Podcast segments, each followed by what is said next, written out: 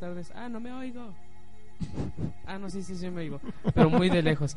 Hola, ¿qué tal? Muy buenas tardes, señores y señores. Tengan todos ustedes bienvenidos a este nuevo podcast. Ah, ah, es que, que como descalibramos todo esto de los micrófonos y esta cosa, una para para los podcasts de Cori Video, bueno, sus videos y otra para ahorita el- eh, este podcast. Y como no más tenemos una consola de audio, entonces estaba medio cabrón. ¿Qué tal, señoras y señores? Muy buenas las tengan, sea la hora que nos está escuchando. Bienvenidos a este nuevo espacio Tech Madrid. Soy Tech Madrid, Tech Madrid en Twitter, el que le está hablando en este mismo instante y momento. Y bueno, una vez más tenemos aquí a mi buen amigo, ¿qué es? Oshi- Oshiomari.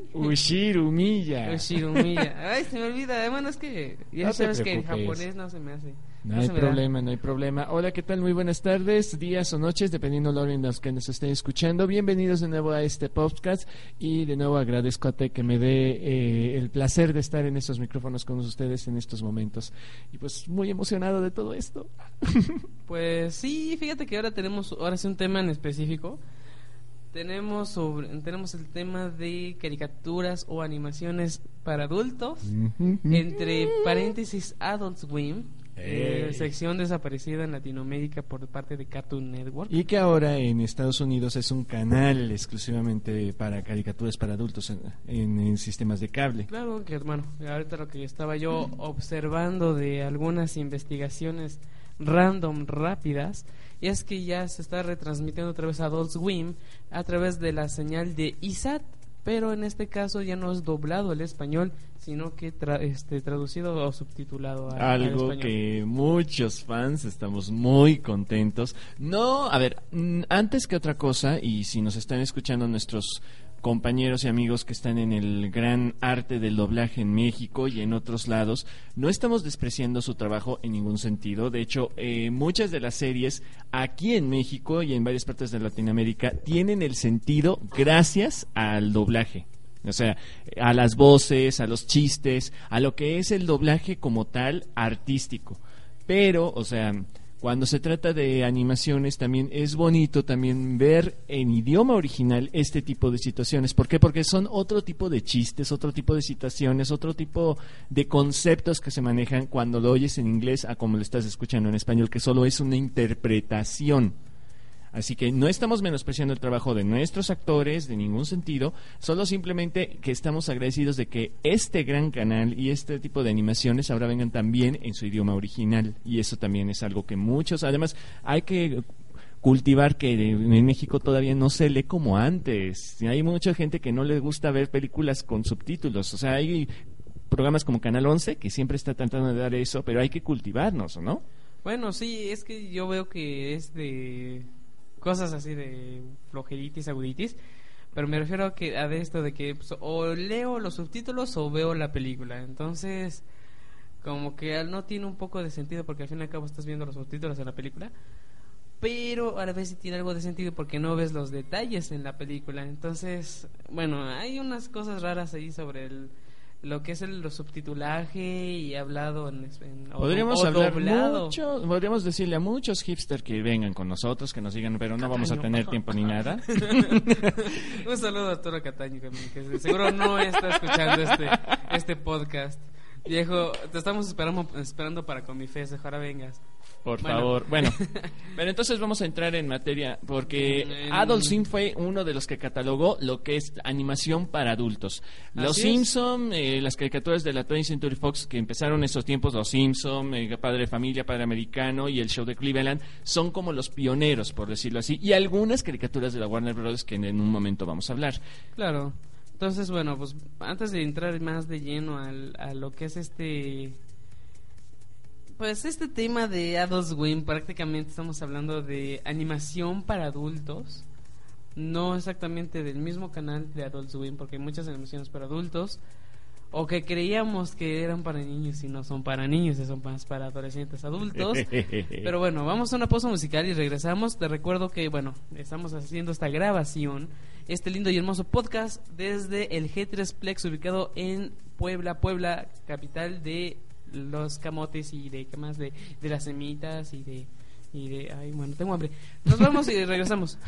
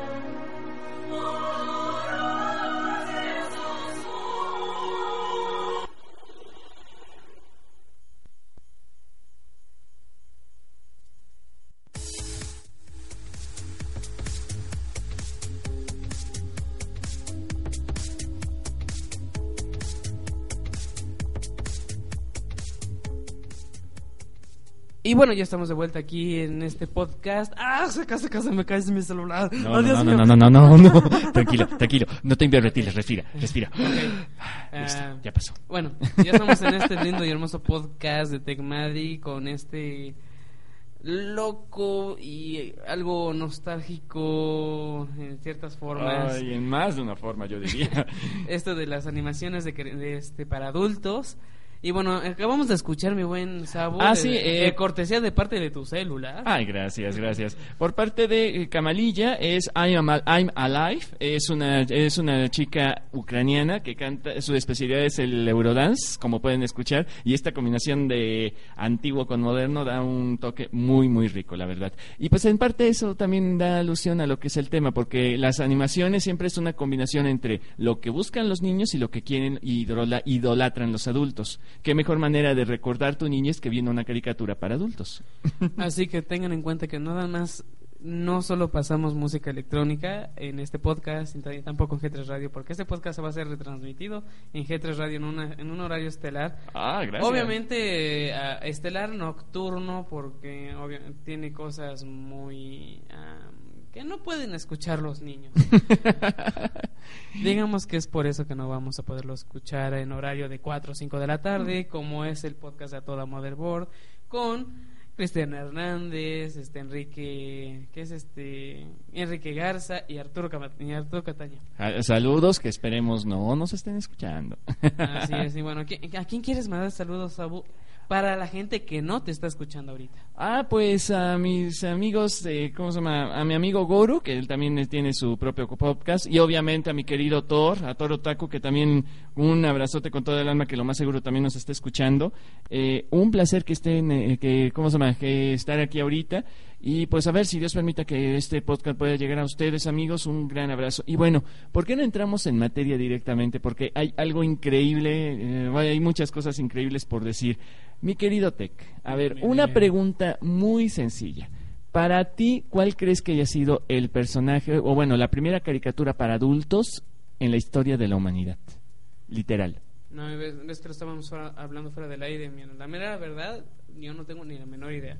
Tenía entendido que eran los, los picapiedra, pero ya me diste tus razones y pues vuelvo a repetir aquí en los micrófonos. Obviamente, Los Picapiedras son, es como una de las primeras animaciones que se daba en horario estelar. Era como una serie, pero con animaciones. De hecho, también eh, había invitados especiales. Estuvo Gary, eh, Gary Grant, eh, Irma- ay, Dios mío, es que se me van los nombres, pero los que más recuerdo era Gary Grant, o alias Gary Granito. O también el gran Alfred Hitchcock, que en gloria esté este gran hombre. Pero bueno, no es precisamente la primera caricatura. La primera caricatura, chan, chan, chan, chan, aunque no lo crean, señores y señores, es Betty Bob. Betty Bob, la preciosa niña de cabezota grande y piernas preciosas, eh, fue la primera caricatura para adultos. Sus eh, creadores dijeron, esta caricatura es para pasarla en las películas después del horario estelar, cuando no había niños. Y esta, y esta caricatura, más que otra cosa, trataba de acoso sexual, sexismo y algunas cuestiones raciales. De hecho, una de las caricaturas más eh, bueno, con prejuicios más raciales en mucho tiempo, es una de Betty Bob. No, pues yo lo vi hasta un poco más menos para adultos esa caricatura, que yo sé que es una de las primeras animaciones en blanco y negro, que por cierto creo que tu- estuvo mucho tiempo con este sin audio, o sea, fue una de las animaciones mudas de uh, ¿qué te puedo decir? Fue ella, que- fue ella, fue eh, Félix el Gato, que también es un clásico Gato, clásico, es y el más clásico de los tres, que a la fecha sigue, sobrevivió en cierto sentido, que es Popeye el Marino. Esas fueron las tres caricaturas que sobrevivieron durante mucho tiempo sin audio. Ya después vinieron eh, la creación de, Merrill Me- de Merrill Meredith y otros detalles, que bueno, eso luego en algún futuro podcast lo vamos a conocer, pero sí, eh, la caricatura en un principio fue pensada siempre para adultos, solamente que de ahí se dio ese estereotipo, animación, niños, animación, niños, eso ya es algo que ya a la fecha se sigue, o sea, y ese eso es lo que luego cataloga mal de que cuando se hace una animación y no está bien dirigida a un público, los niños la van a ver. Eh, Betty Bob, eh, ya pasado el tiempo, ya su estatus y su forma de ser ya no era tan peligroso para los niños. Por ende, si no me equivoco, en el 96 o 97, eh, un estudio de animación retomó el personaje para hacerlo ya directamente para niños. Y de ahí ya se, ya se catalogó como tal. De hecho, la última aparición técnicamente de Betty Bob, como la conocemos, fue en quien engañó a Roger, a Roger Rabbit, si no me equivoco. Ajá. Y bueno, y, y la, ulti- y la, uni- y la única, la última, ¿cómo se llama? Alusión fue obviamente Lulu de cartón en la casa de los dibujos. Así es. Y pues bueno, este, ¿qué más podemos decir de, de estas Pues- animaciones primerizas? Eh, Ay, no, es que es- cuando, cuando inició la cinematografía, porque prácticamente fue cuando los Pero tú has dicho que, tú- eh, que bueno, en- ahorita ya tenemos una herramienta muy grande que es eh, YouTube. O sea, la- esta página en donde pueden escucharnos, también pueden escuchar a ciertas personas como Cory, como otros eh, otra- otros youtubers que pueden dar. Pero tú dices que tú tú habías visto una animación enteramente para adultos, que es decir, una animación porno. Oh, sí, pero es que no, no me acuerdo el nombre. Es que sí, está en YouTube. Los voy a buscar el link porque no me acuerdo. Debe estar en mi historial, pero de hace unos seis meses. ¿Sí sabías ¿O que más? Disney también tuvo una historia referente a eso? Ah, claro, también Disney no fue, no es este, el panecito de Dios que todos dicen. En los años 60 se hizo varias, eh, aparte de hacer varias eh, eh, campañas para los años 50, también hizo una caricatura que le mostraba a las niñas cómo aceptar su menstruación. Y o sea, ves ahorita la animación y te quedas, ¡ah! ¡qué horror! O sea, ver todo ese tipo de cosas. Y dicho, no fue la única, o sea, esa fue la única que sobrevivió. Así que no sabemos qué otros temas habrá tocado. Ah, claro. Eso sí, tiene mucha razón a mí. Pero la, bueno, la que sí, perdón, ajá. No, sí, adelante, adelante. Pero la que sí, al menos el detalle que no es una leyenda urbana, es, el- es verdadera. Unos animadores hicieron una, quisieron hacerle una broma al señor Walt Disney eh, y crearon una animación porno con Mickey y Mimi. Y eh, la mostraron en el aniversario del personaje. Cuando lo vio, el señor Disney se rió, dijo quiénes son los, cul- quiénes son los culpables, los tuvo ahí, dicen, están despedidos. Simple y sencillo. La animación fue quemada, nadie a la fecha la ha visto, pero o sea, esa, esa historia quedó almacenada y de hecho está en la biografía autorizada de Walt Disney. O sea, ese es el- han siempre tratado de respetar su personaje y a la fecha el estudio lo sigue haciendo. Pues sí, porque si no los corren, así que... Exacto. Exacto. Ya tienen experiencia de ahí de los años 30, ¿no? Más o menos. Pero no fue hasta el 90 y... Bueno, ¿cuándo empiezan los Simpson en sí?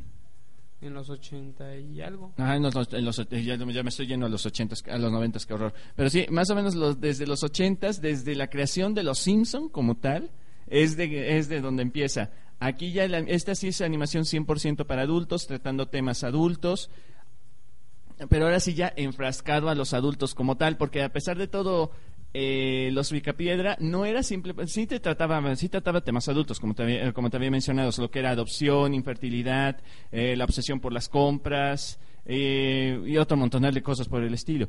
Pero así, ya los Simpsons ya estaban manejando cuestiones sexuales, cuestiones eh, económicas, lo que era eh, ver los problemas típicos de una típica familia americana.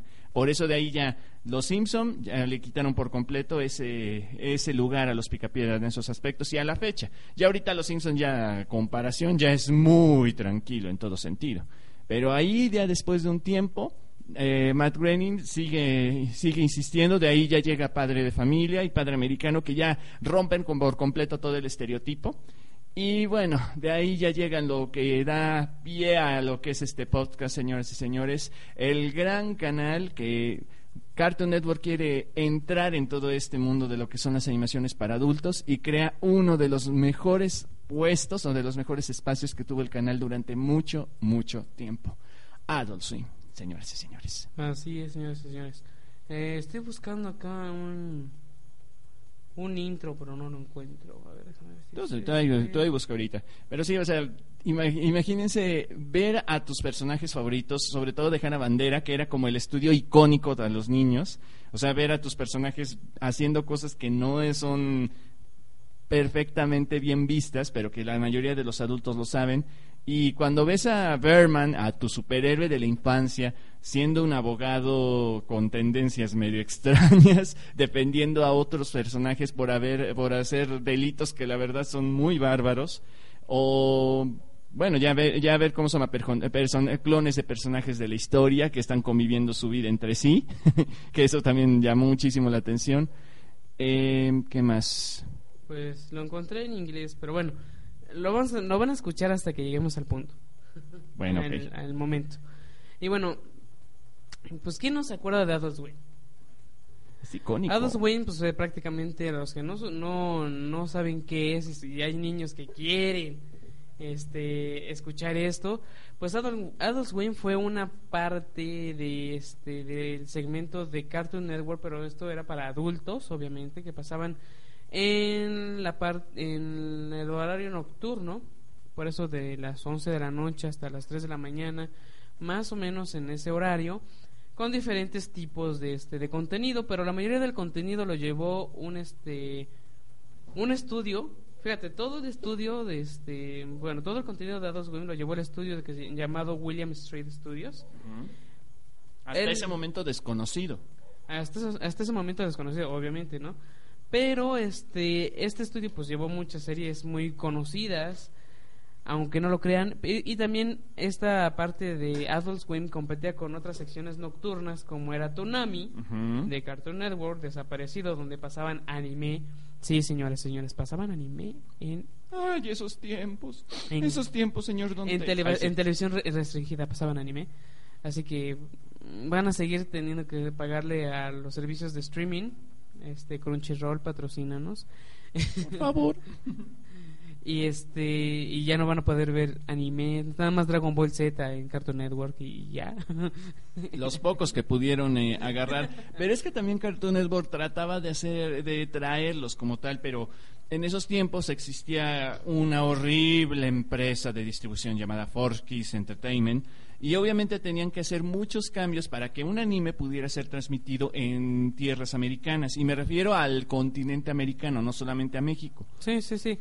No, o sea, bueno, para los que no supiesen, pero yo sé que todos saben, la mayoría de las series de ese tipo, de animes, como lo conocemos, vienen importadas desde Estados Unidos, no vienen directo del Japón. Entonces, Estados Unidos lo que Estados Unidos lo que hace es censurar allá y mandarlo censurado a México. ¿Qué es Ese lo que el censuran? Eh, protuberancias grandes en las mujeres, que se vean demasiadas piernas, Sí, sí, violencia, sí, que haya eh, muchas bolas en todos lados. sangre y aunque no lo crean cuestiones religiosas y cuestiones raciales que, eh, Ah, por- sí, que claro. los japoneses, los asiáticos no los tienen tan marcados como acá. Así es. Pero bueno, pues Adult Swim competía junto con Toonami, donde pasaban anime. Que también empezó a pasar algo de anime, pero luego lo quitó. Pero bueno, anyway.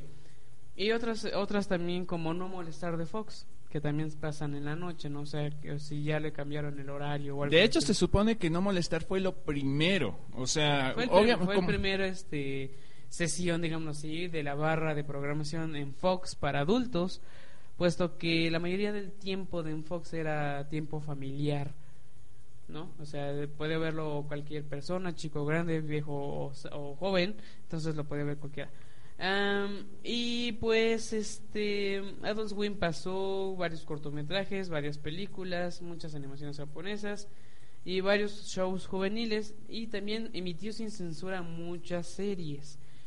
Tales que vamos a hablar de ellas, claro que sí. Por ¿Sale? favor. Pero antes de hablar de ellas, ¿qué te parece si vamos a una pausa musical? Por favor, no se olviden de buscarnos por Twitter, por Facebook y en cuál tus redes eh? Ah, claro que sí, pues búsquenme en las redes sociales, en Twitter como arroba tecmadri y en Facebook busquen mi fan, mi fanpage como facebook.com diagonal page, diagonal tecmadri. Entonces así lo pueden encontrar, es que no me acuerdo todo el URL. Y bueno, dé- déjame buscar la canción. se Bueno, llama mientras tanto, eh, mientras tanto, yo también les doy mis redes sociales. Me pueden encontrar por Facebook en Ushiro Miyasabusa y también en como ¿cómo se llama? en mi canal de YouTube que es Cooper Cop. Y bueno, disfruten de esta pausa musical.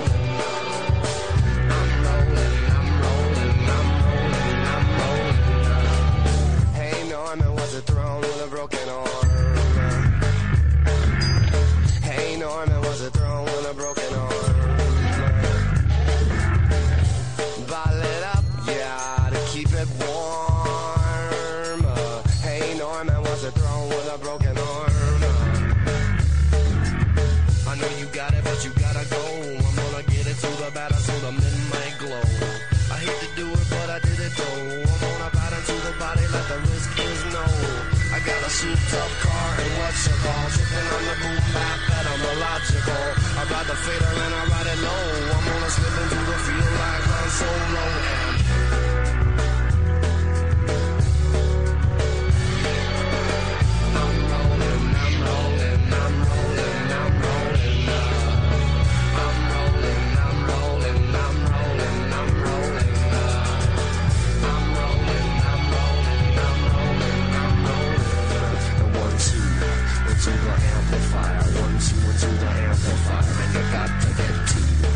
words the amplifier. Words, words of the amplifier. The electrified tune. The amplifier. Words, words of the amplifier. Got to go to. The amplifier. Words the amplifier. I'm rolling, I'm rolling.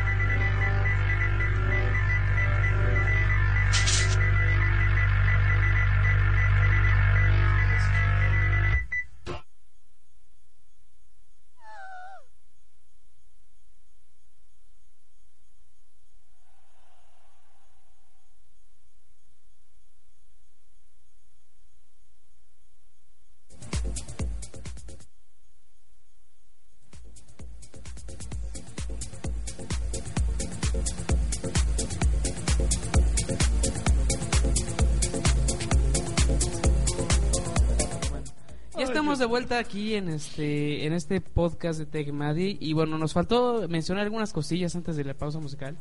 Por ejemplo, me estabas comentando que este ciertas animaciones pasaban primero en esta este ¿cómo te diré? Eh, pues en, en- de- en esta barra de este nocturna en diferentes canales. Pero déjate, déjame yo comentar que me faltó una barra de este nocturna que decir en este momento Te escuchamos. que fue la barra nocturna de Nickelodeon. No sé si te acuerdas de ella. Nickelodeon. Ah, sí, cierto. Que se llama Nick at Night. Exacto, que pasaban todas las series clásicas de los eh, de los eh, 60s y 70s. Y yo me acuerdo de. "Ne- ¿Estás viendo Nick at Night? Comedias de comedias. Ay, no, era, era genial ver, a, ver a- ¿cómo se llama? La- a mi bella genio. O sea, yo crecí con esas series. Yo soy hijo de abuela y orgullosamente lo digo. Y yo crecí con todas esas series y volverlas a ver en Nickelodeon, yo, no, mis respetos. Ver Hechizada, eh, los Duke de Hazard. Ver el, el, el más well smart, el Superagente 86. Ay, no era genial en todo sentido, la verdad. A mí me encanta este este Ton Adams. En, esa- en esas primeras este, temporadas de, de esta serie de... Morky de- Mindy a mí nunca me tocó. O sea, yo nunca lo Ajá. pude ver. Y esa fue la serie que, que dio, que, que catapultó a Robin Williams. Y yo jamás la había visto. Y fue gracias a Nick and Night que la pude ver. Pero bueno. Bueno, me faltó nada más esa barra nocturna de mencionar que era este Nick at Night. Bueno, Adult Swim compitió con Nick at Night, compitió con Toonami, com- compitió con este No Molestar de Fox. Y con una pequeña respuesta que tuvo la- el canal Warner, que eran tres caricaturas que después, obviamente, iban a pasar a Adult Swim. Ajá, bueno, que estas caricaturas, ¿cuáles eran, mi buen sabor? Eran, eh, ¿cómo se llama? Mission Hills. Mission Hills, que vamos- luego van a saber más en van a saber de esto, exactamente. Eran Baby Blues, una familia nueva que se pasa a un nuevo a un nuevo barrio y todas las aventuras que pasan. Y era Los Oblons, una familia normal de fenómenos en un barrio normal de gente... Ajá, normal. Algo así. Algo por el estilo, ¿no? Pero bueno, eh, más, a- más adelante van, a- van a saber un poquito más de estas series. Eh, tenemos algunos audios de estas series. Pero bueno, eh, tengamos en cuenta que este Fox, estamos hablando de, no, de Warner, ¿no? Ajá, Eh, Warner, en Warner. pasaba en esta pequeña barra de, de tres episodios de los diferentes, este... Que irónicamente era a la misma hora que, eh, ¿cómo se llama? Que No Molestar, que eh, Nick at Night y obviamente que Adult Swim. Bueno, en ese, mom- en ese entonces todavía no existía Adult Swim en sí. Cuando lo pasaban, estaba Toonami. Y Toonami era de lunes a sábado. todas las noches y pasaban diferentes animes. Este, y, ah, ¿sabes cuál me faltó? Pero bueno, sería hablar solamente de las barras de, este, de transmisión de caricaturas japonesas. Que era, en ese entonces, era en Fox Kids, estaba Invasión Anime, que se pasó junto con Jetix. Exacto. Y con- que lo que competía este Tonami y Tonami.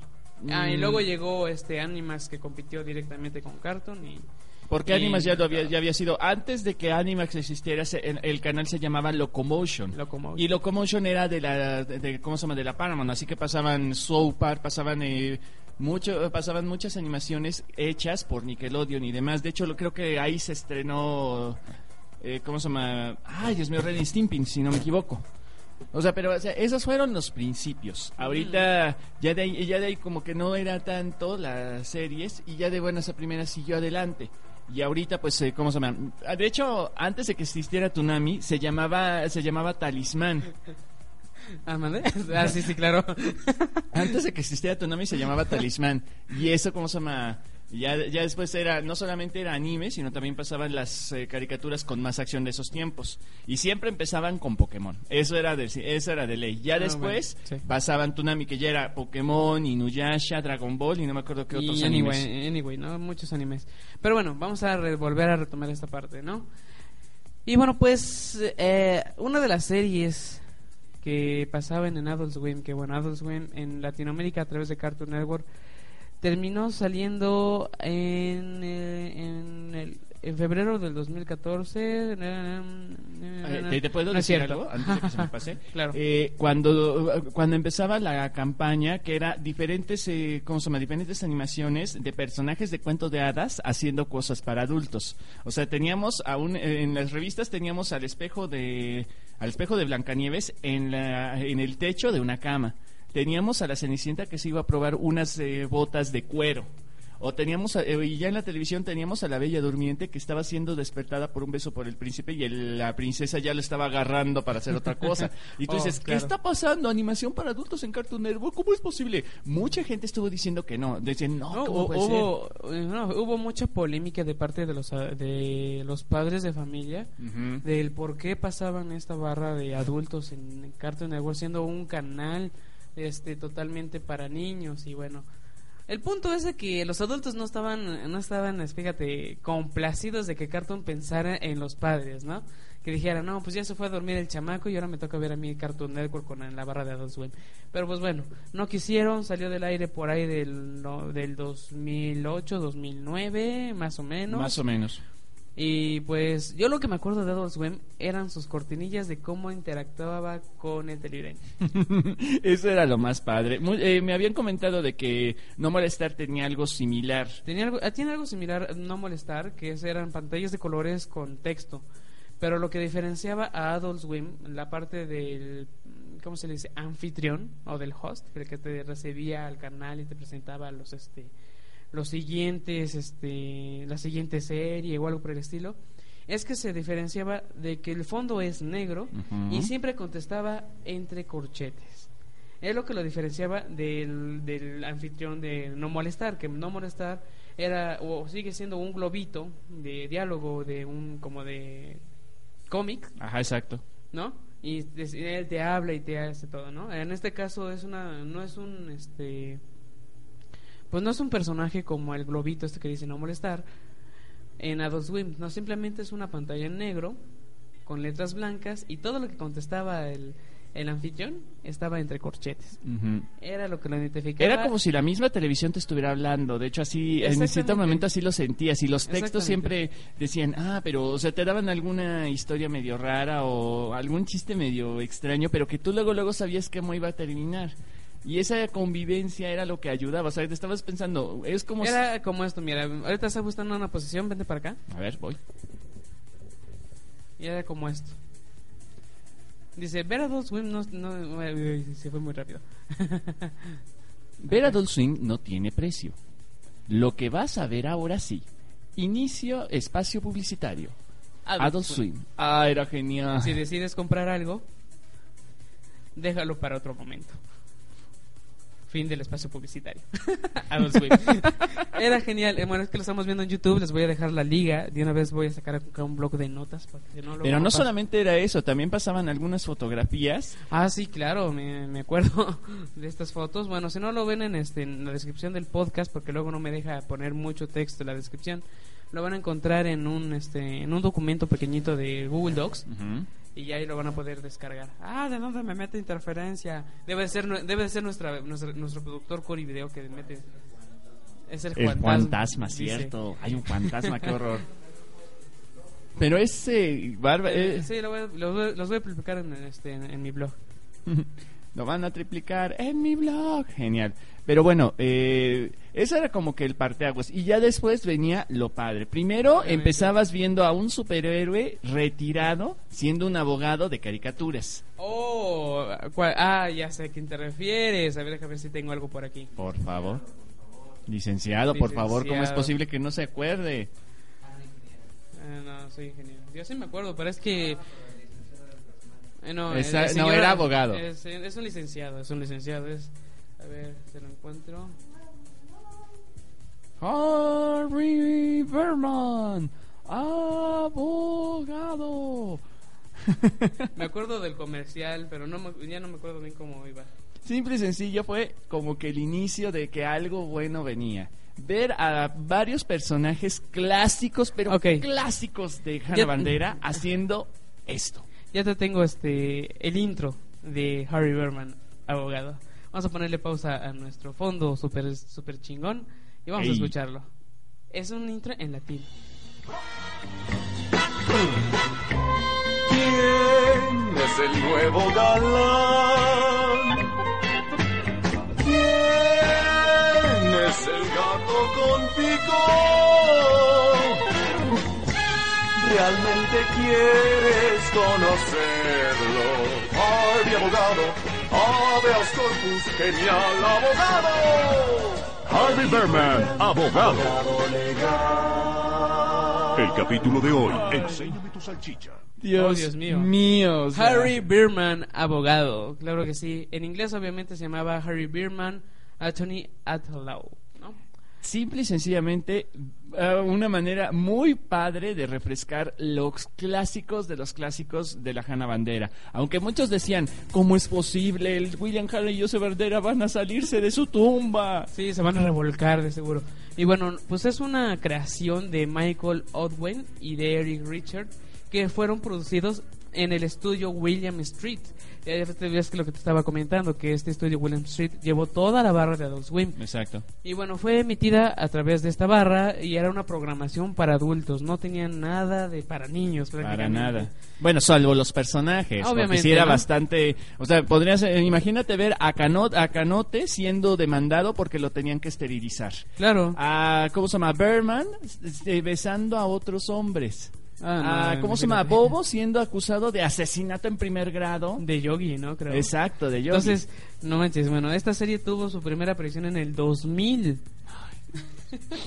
Tiene 15 años de que salió.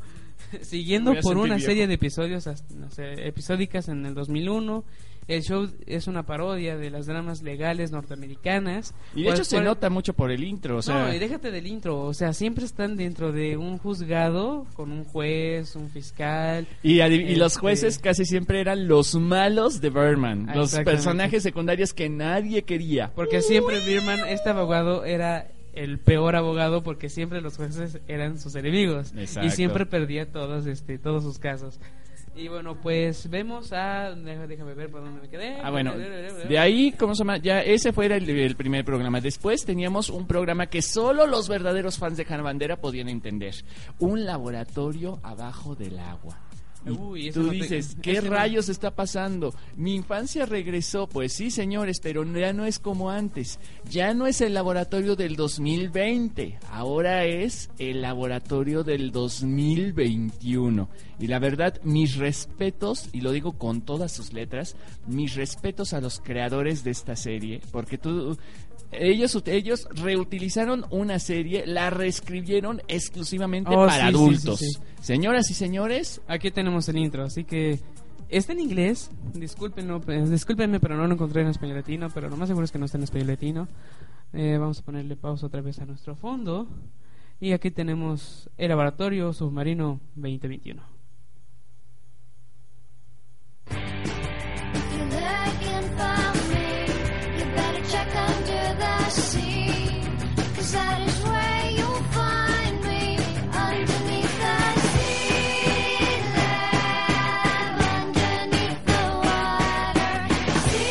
Escuchando la canción del intro porque acá tenemos el video, o sea, es lo chingón que ver el video. Laboratorio submarino 2021. Ay, no. Eh, para muchos fue como una rejuvene- re- para rejuvener, rejuvenecer en todo sentido. Ver a tus personajes de esos tiempos. Esta caricatura creo que es del 67, 68, algo así. Eh, era un laboratorio ya en el futuro, que ya la Tierra ya no se puede habitar y ahora se están haciendo este tipo de laboratorios bajo el mar.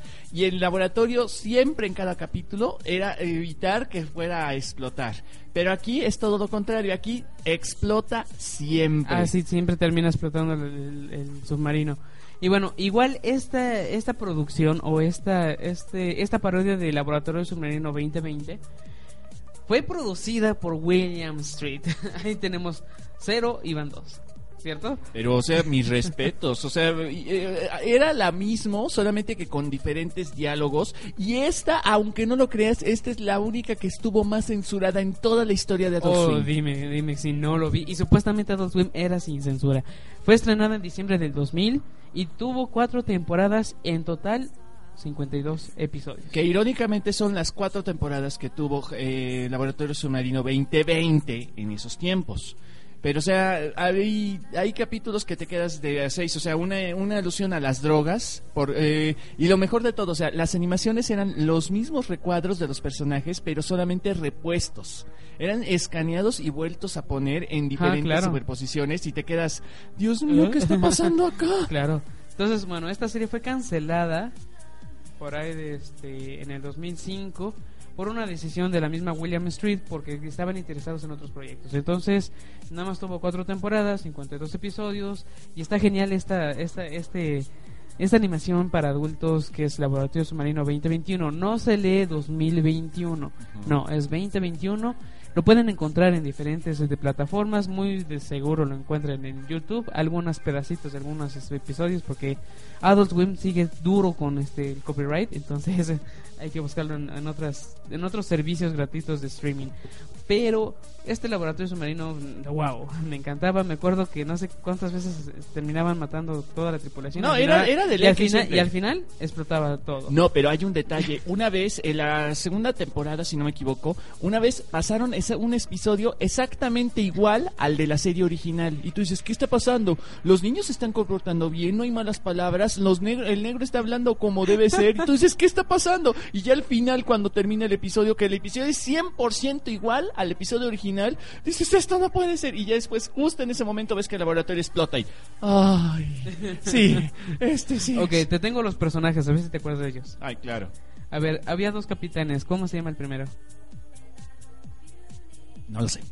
es el capitán Hansel o Hank Murphy, El que es el líder. Es el líder de la tripulación. Luego estaba el capitán Belerofonte, o Tornado, entre comillas, Shark. Eh, que el latino. Shanks. Ajá, en latino, obviamente. Que en inglés estaba doblado por Eric Estrada. Y de hecho, Eric Estrada también dicen que puso de su dinero para que la serie siguiera con la- para las cuatro temporadas. También estaba Débora o Debbie Dupree. La cuatro letras en todo sentido. O sea, era una desgraciada en la serie. Y en la serie original era como un personaje de relleno, casi casi. Mm, pues está como principal acá. Estaba Derek Stormy Waters. Era el de color, el afro. Es el niño boni es el niño bonito de la tripulación, dice Ujú, aquí. exacto. Está el doctor Quartin Q Queen o Doctor Queen. Eh, ahí no me acuerdo. Es el más inteligente de la tripulación. Ah, no, ese sí es el, ese sí es el de color. El bonito entonces era el tonto. Bueno, supongo, sí, supongo que sí, porque es niño bonito. Sí, exacto. Estaba Jordan Spark, Ese era el secretario, el que siempre el estaba operador de sentado. la radio, exactamente. Ese era, impos- eh, era, imposible no tener, tener ¿cómo se llama? y siempre estaba con la, con la maneja de la radio. Porque era, porque era, ¿cómo se llama? Imposible tener sus, eh, sus, ¿cómo se llama? Sus animaciones así. Siempre salía sentado. Era imposible verlo de otra forma. Ah, sí, claro. Estaba también, el último era Marco Rodríguez Díaz de Vivar. Ah, ese sí era el latino. García Márquez. Sí, ese sí era el latino, me equivoqué. Entonces el primero es el, el jefe del otro, de la segunda planta del laboratorio. Ahí Pero sí me... sí está bien loco su nombre, oye, no manches, es Marco Rodríguez, Rodríguez Marco Rodrigo Díaz de Vivar Gabriel García Márquez. Era de los 60 y de hecho aquí fue cambiado, porque obviamente el nombre no era tan largo en la vida original. Pero es que, o sea, ¿qué esperabas? O sea, era, era mucha, y, ¿cómo se mucha referencia racial. De, hecho, también el, el doctor que era el de color, eh, también lo estaban tratando como si fuera lo que era. Así, no sé, te, te quedas bastante de seis. Y en esta serie le hicieron todo lo contrario. Oh, sí, claro. Ah, y un detalle, aunque no me lo creas. Al menos la voz del capitán de Queen era la voz original en la, en ¿cómo se llama? En la traducción original. El actor pidió exclusivamente que él fuera la voz y sí no se perdió, al menos en Latinoamérica no se perdió para nada la esencia de ese personaje. ¿Sabes qué me estaba yo acordando ahorita? que Estoy salud, salud, salud. Gracias. Perdón. Ajá. Está- me estaba yo acordando que este... ¿Cómo se llama? Ah, No me tranquilo, tranquilo. Ajá. Deja ver dónde está. Ah, este no es, este tampoco. Este... ¡Ah! Que escuchan al fondo es mi Facebook, ¿eh? No se, no se asusten. Fantasmas. No, me estaba yo acordando, ¿dónde lo tengo? ¿Dónde lo tengo? Ah, sí. Este, de lo que era El fantasma del espacio de Costa a Costa. Ese técnicamente fue como el primer programa que hizo la productora que hizo todas las de Adult Swim. Ah, no, no, no te preocupes. Pero sí, o sea, de hecho también habría, habría, habría sido padre. No, ese fue el primer programa que hizo ese- esa productora. Eh, así, poner al fantasma del espacio y a poner a dos de sus villanos a trabajar, a entrevistar, eh, ¿cómo se llama? Personalidades. Ah, bueno, ahí te va el intro porque ya lo tenemos. Vale, pues. Perdón si escuchan tantos clics en el micro, pero pues como es un escritorio de metal, se escuchan mucho. Oh Dios, no le puse pausa. Ah. No, no lo tengo en español latino, sí que lo vamos a traducir lo que digo.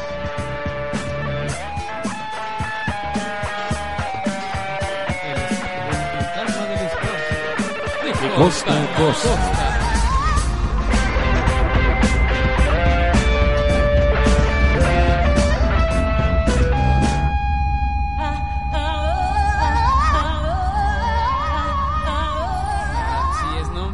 Mira, mira mi Hello, buen Sabu, hasta se I me am enchina la the piel. Welcome to my show. Bueno, vamos a buscar uno en español para que escuchen cómo, A ver si se cómo- puede, pero- cómo hablaba este... Y de hecho técnicamente este no era para adultos como tal, o sea, este sí fue creado para niños. Creo que esta es la animación más tranquila que tuvo Adult Swim en toda su historia. ¿Por qué? Porque fue de los inicios de Cartoon Network. Créanlo no, señores, esta fue de las primeras animaciones que tuvo el canal Cartoon Network después, o sea, creación original, me estoy refiriendo. De hecho, ya de ahí también salieron eh, lo que fue el show de Aquaman y sus amigos, que también fue dicho por la misma productora que hizo todas las de Adult Swim. Oh, qué hambre.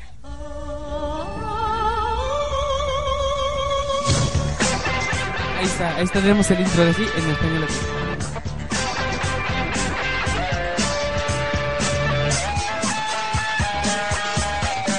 El fantasma del espacio. Y es la voz Costa a de... costa. Es la voz de, de- y de intro de Pinky Cerebro, de este, de...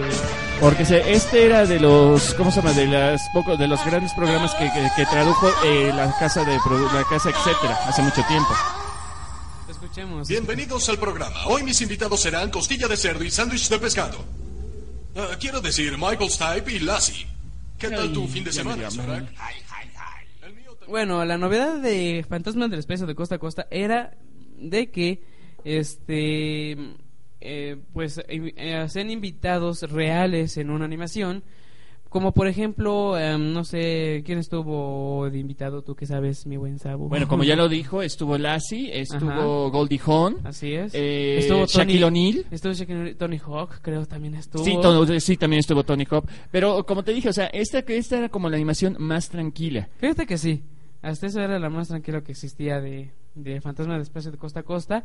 Y de este mismo se desprendía Ay. otro que se llama más o menos. Imagínense una familia típica, un padre de 30 centímetros, una madre de 60 metros, una madre de 3 metros y un pequeño personaje que era uno de los grandes malos del fantasma del espacio. Oh, sí, es el show de Bragg. Y para ustedes, está cantando aquí este. ¿Cómo se llama este? Ah, ¿cómo se llama? ¿Tú qué sabes?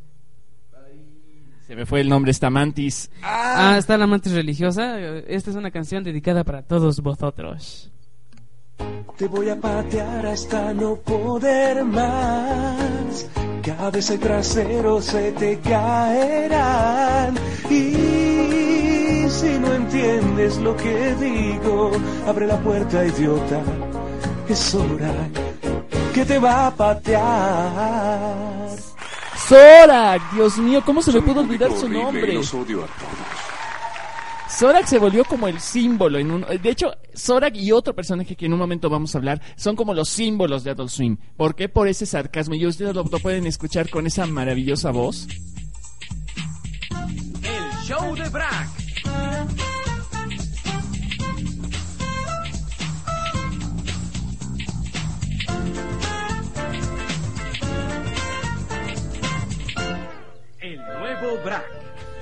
El show de Brack es una clara alusión a las series familiares de los 60s y 70s, la típica familia con las típicas cosas que pasan, y de hecho la presentación da exactamente ese clavo. Presenta a los personajes, a los actores de doblaje con sus personajes, y cada situación tan extraña que te quedas, ¿qué onda? Sí, vaya. Entonces, el show de Bragg junto con el Fantasma del Espacio de Costa a Costa, yo decía, yo diría que eran una de las animaciones para adultas, eh, perdón, adultos, no tan fuertes, pero tenían su humor característico para adultos. Más el show de Brad. O sea, de hecho, el show de Brad ya fue creado de- ya en la época de Adult Swing como tal. Es, él sí es un Adult Swing genuino, en todo Claro. sentido.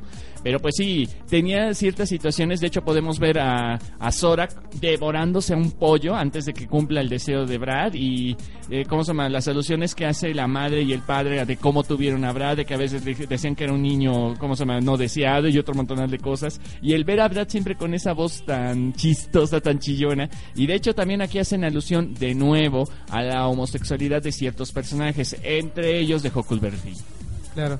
Bueno, muy buen, muy buen Sabo. Vamos a ir a una pausa musical. Te recuerdo que puedes comunicarte con nosotros a través de el correo contacto arroba g3radio.com.mx por si quieres patrocinar alguno de nuestras producciones o nuestros podcasts tanto, o la producción de Core y Video que está dentro de el mismo G3 Plex.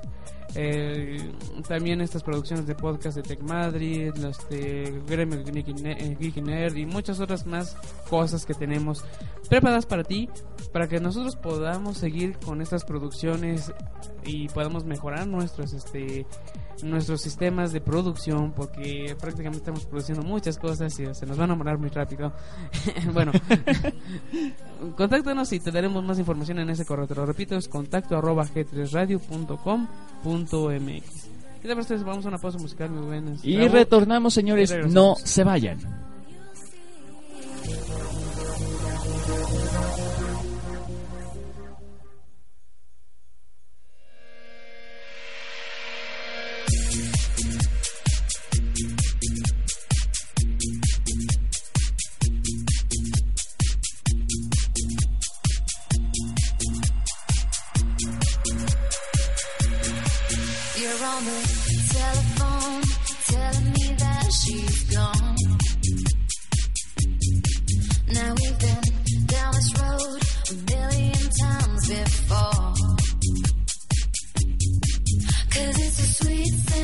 patient.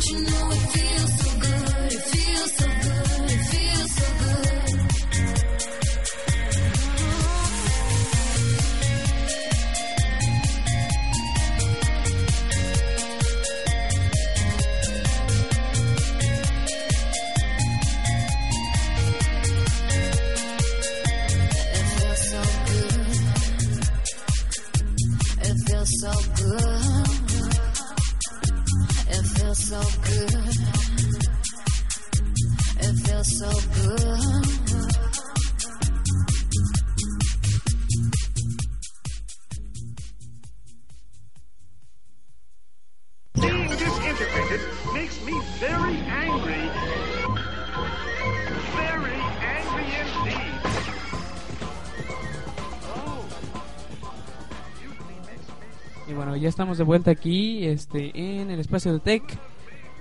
Como que cada vez me muevo menos, no sé por qué. ok, ya, Ok, ya, vale. ya estoy. Y bueno, ya estamos de vuelta aquí. eh, recuerda que me sigues en las redes sociales por arroba TechMadri, en Facebook en TechMadri, Instagram no tengo, este LinkedIn tampoco. Em, y por YouTube, así, bueno, YouTube sí tengo, es este Tech, TechMadri, el, el canal. Al menos todavía te acuerdas bien, eso ya es algo. Eh, pues sí, se dirá. Se dirá. Aún así, yo, eh, YouTube, aunque no lo crean, también es una de- red social de las primeras, así que también hay que tomarla en cuenta. Y bueno, yo de parte les digo mis redes sociales por si quieren contactarnos con nosotros o por si también tienen, ustedes cuéntenos, ¿cuál es la animación que más recuerdan de toda, de toda esta historia que les estamos comentando? Mi Facebook es eh, Ushiro Miya Sabusa, o Sabusa Ushiro Miya, Ushiro Miya. y eh, pueden también contactarme vía YouTube en Cooper Cop. Ok, este, pues vamos a, a pasar a otras, este, a otras animaciones que también entran, que prácticamente fueron como la hostia, tío. Bueno, a ver, hagam- hagamos una aclaración. Ya hablamos de las ca- caricaturas que fueron simples reciclados, personajes y series completas que fueron rehechas exclusivamente para adultos. Ay. Ahora vamos a hacer... Llam- llamémosles parodias. Exacto, de hecho sí, eso es lo que son. Pero ahora vamos a hablar de las que fueron creaciones 100% originales de lo que fue De- Adult Swim. Prácticamente de también este William Street. Digamos que es de ellos prácticamente, porque te digo que toda la barra era de William Street y lo programaba William Street. Pero bueno, vamos a escuchar este intro, no sé si tú lo conozcas, Abu. A ver.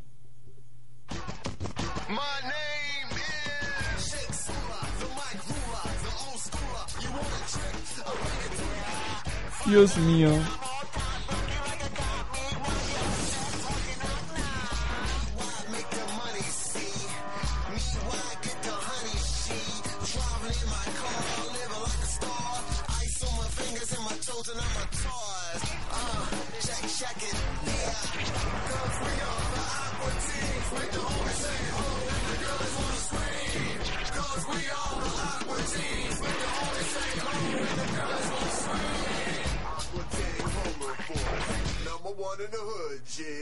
No lo ubicaron, ubiquen esta animación. Es una orden de papas fritas, un refresco y una albóndiga. ¿Quién es? Señoras y señores, una de las clásicas e icónicas de todos los tiempos en cuestiones de Adult Swim, Aqua Teen Hunger Force.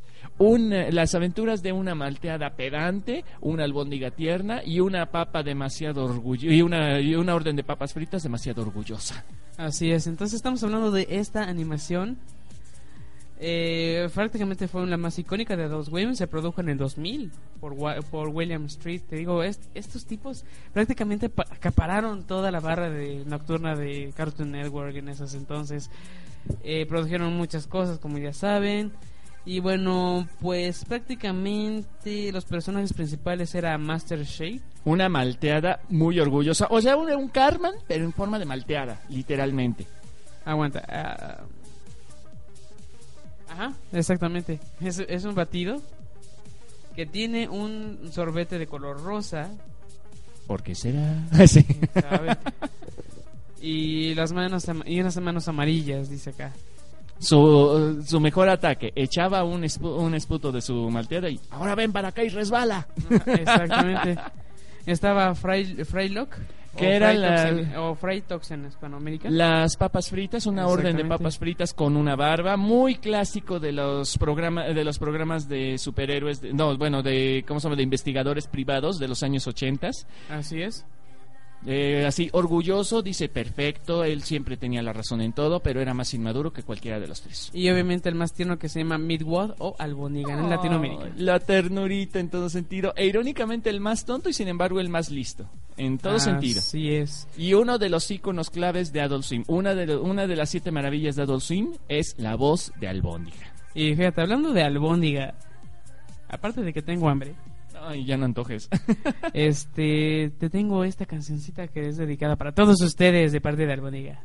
Te aconsejo que cambies de dieta. Si sigues comiendo así, te vas a ir a la mierda. Afloja un poco ya la mano y deja ya las chuletas. Come mucha fruta. No seas hijo de p***. Pura grasa y carbohidratos, déjalos fuera de tu sistema por un rato, si no tu corazón va a dar un reventón. Afloja ya los dientes. No seas ma y deja ya el salchichón.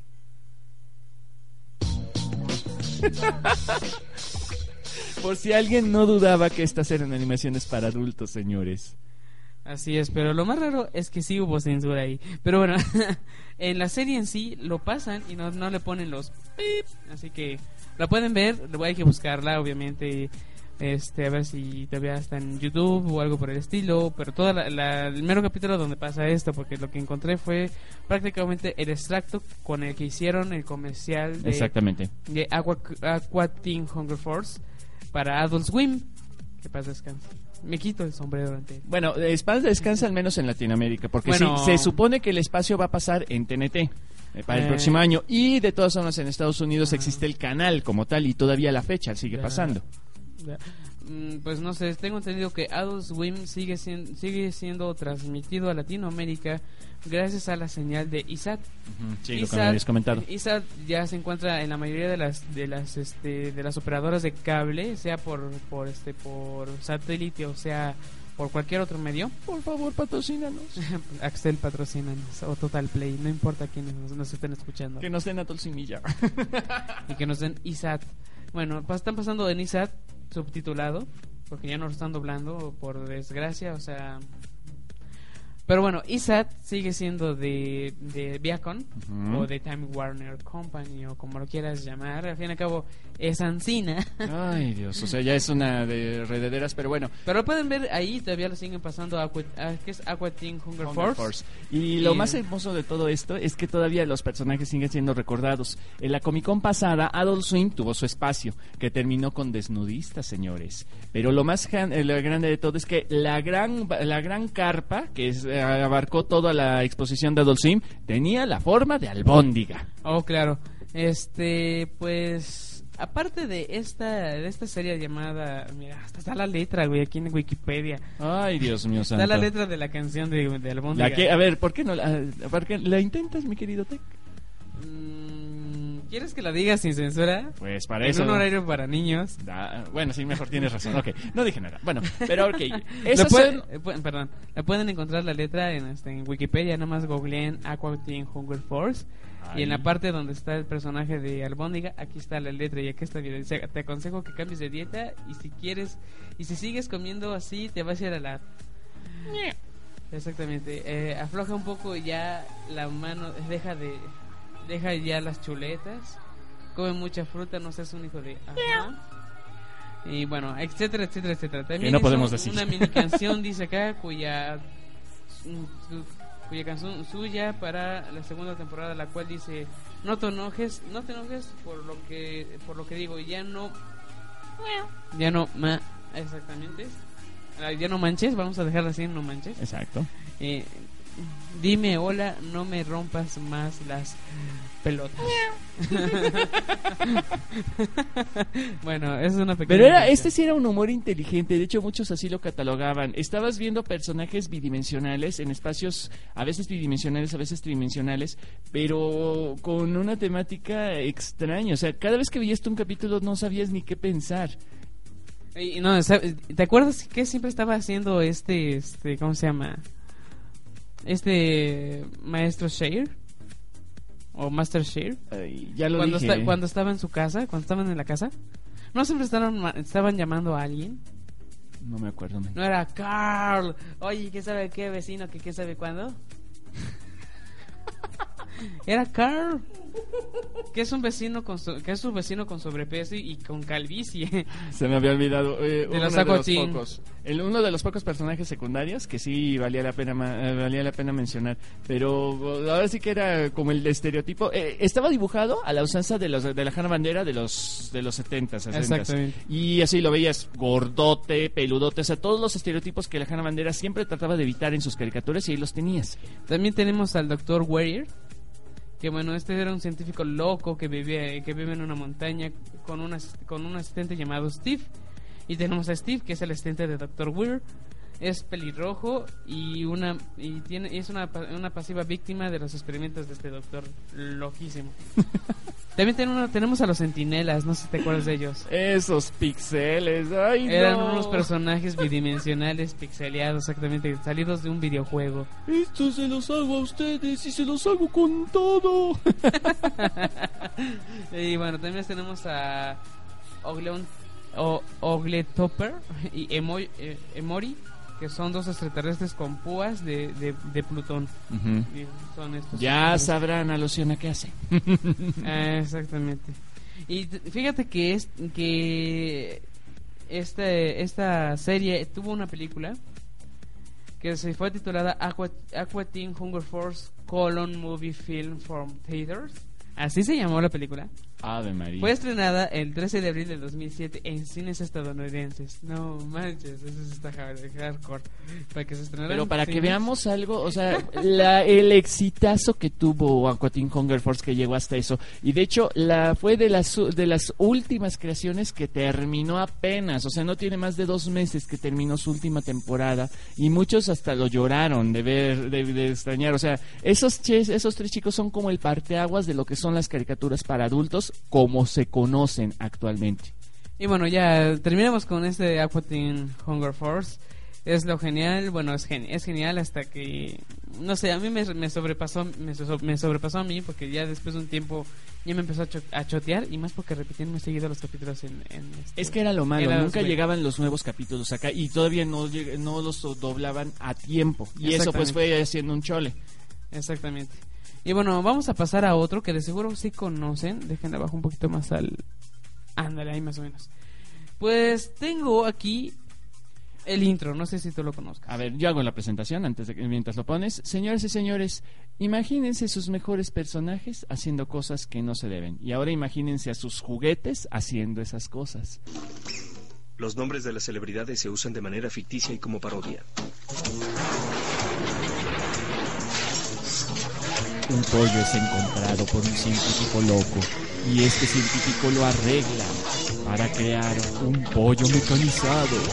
Pero ahora, sin saber más, lo mete y lo pone a ver caricaturas.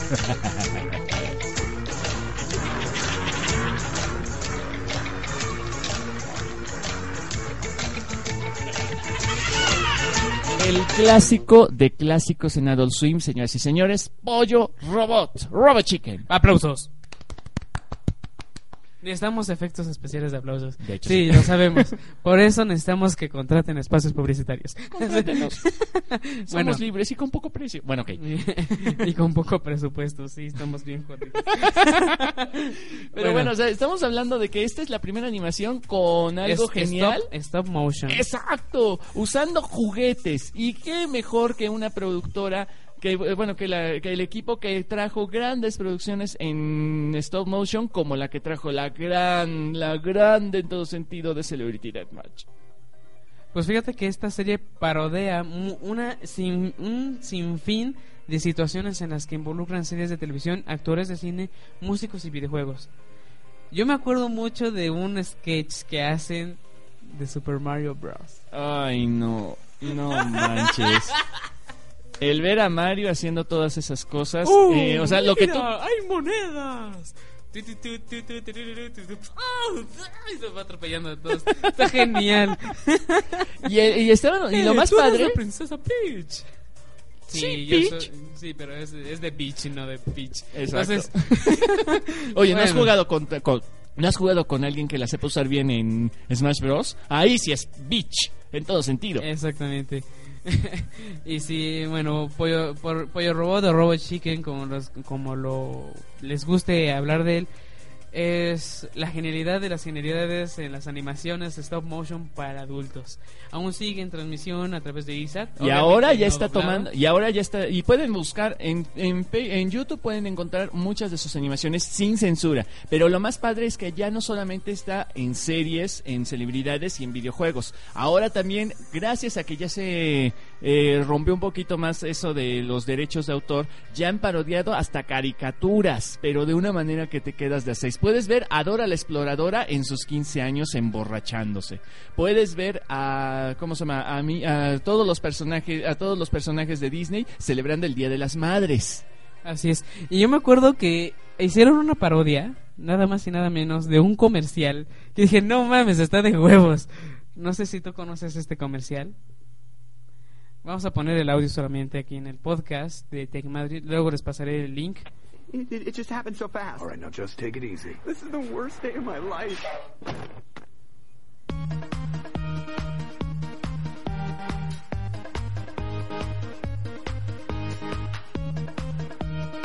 Bueno, supuestamente es un peloncito que viene de Six Flags. Eh, hubo un accidente antes de que llegara y se está subiendo a todos los accidentados hasta el, hasta el muerto va en este en el, en el autobús. Ahorita ya se subieron a, a la, a la montaña rusa. Pinche pelón rabo verde. El poli cargando el este el bulto. Choca un güey enfrente de la, de la camioneta de Six Flags. Y sigue bailando este güey y, al final ¿qué es lo que pasa? Claro, eso pasa. Ay, o sea, pero ya hubo un momento, en un principio eh, Pollo Robot era ácido, o sea, no era un, no era humor negro, era humor ácido. Ver Oh, personajes, claro. veías sangre, veías tripas, veías cuestiones sexuales, o sea, mogollona decir basta, pero ya actualmente ya ha llegado a un nivel que te quedas ¿qué? Y le- lo que lo ha caracterizado es que siempre está utilizando Barbies, Kens y juguetes, o sea, siempre son O sea, juguetes. Sí, y los modifica, así es que no existe la figura, los modifica a, a esa Exactamente. parte.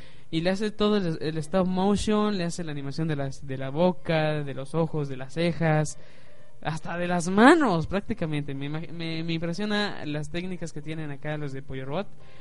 Síganlo viendo, aún hay episodios completos en YouTube, pero sería mejor que lo vean en una, en una transmisión streaming de paga. Es que Eh, lo padre de lo, lo- bueno, Netflix, por no favor. mames. Lo padre de lo padre de Pollo Robot es que si en al- si alguno de ustedes que ha visto cómo se llama que todavía que todavía llegó a ver eh, televisión mexicana ah, recordarán un programa que hizo el gran Javier López Chabelo que se llamó La Cuchufleta. Técnicamente Pollo Robot es exactamente eso. Estás cambiando de canal, estás ese acto de estar cambiando de canales se le llama zapping. Eh, cuando estás cambiando estás viendo cierta cosa y después ya estás viendo otra cosa. Eso es exactamente lo que es el concepto de Pollo Robot. Está viendo lo que está viendo diferentes programas, pero están pasando con diferentes situaciones que te quedas what. Estás viendo también eh, a las Bratz matando a Barbie y después una Monster High matando a las Bratz. Estás viendo cómo los eh, los personajes de Chip y Dale al, des- al rescate están excitándose por ver a la ratoncita sin pantalones. Exactamente. Estás viendo a Rosita Fresita haciendo asesinatos en primer grado. Entonces, eh, pues está genial, pues, Robot Chicken, Pollo Robot. Y lo mejor de todo es de que es de la misma productora que todas las to- eh, todas estas series son de la misma productora que ha dado Adult Swim lo que es. Así es. Prácticamente era de... Pues acá no dice de quién es, güey. Sí, fue, no, no, es- fue creada por, por Seth Green y Matthew Sandrich. Y bueno, es, em- es emitida por Adult Swim en Cartoon Network. Ahorita ya lo están emitiendo por ISAT, igual en la sección de Adult Swim. Y véanlo por YouTube, créanlo Y- que es muy muy padre ver, ver este tipo de animación como tal. Y fíjate que han sacado muchos especiales de Robot Chicken, como tal se llama Robot Chicken Star Wars. Eh, también haciendo igual la secuencia, Robot Chicken Star Wars episodio 2, Robot Chicken Star Wars episodio 3. Y las que siguen.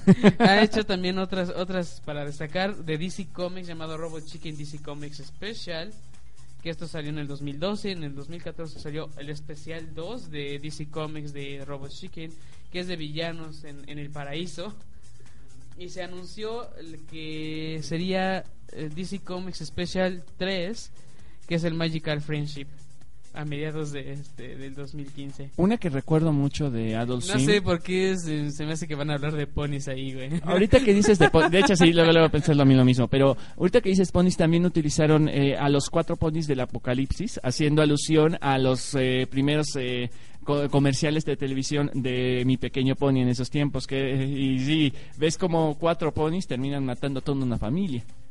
Oh, sí, está genial eso.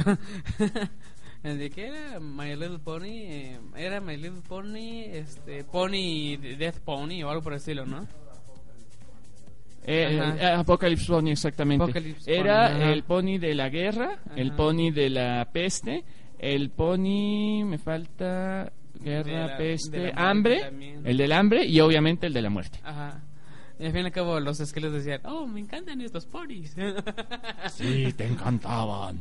Pero, o sea, al menos si ah, tengan en cuenta, si alguna vez vieron eh, Happy True Friends, eh, técnicamente es un humor no tan bizarro, no tan visceral, pero sí similar. Es un humor siempre ácido. ¿Por qué? Porque vas a estar viendo cuestiones muy adultas por, eh, hechas por juguetes de tu infancia. Véanlo también de esa forma. Oye, me encanta esto, Sabu. Es que acá viene todo, mira. De los personajes principales de Robot Chicken dice, el protagonista se llama Pollo, o sea, Seth Green, que es un pollo de 49 años Ujú. que murió atropellado por un camión, pero Fritz Hu- Hunso- ¿qué?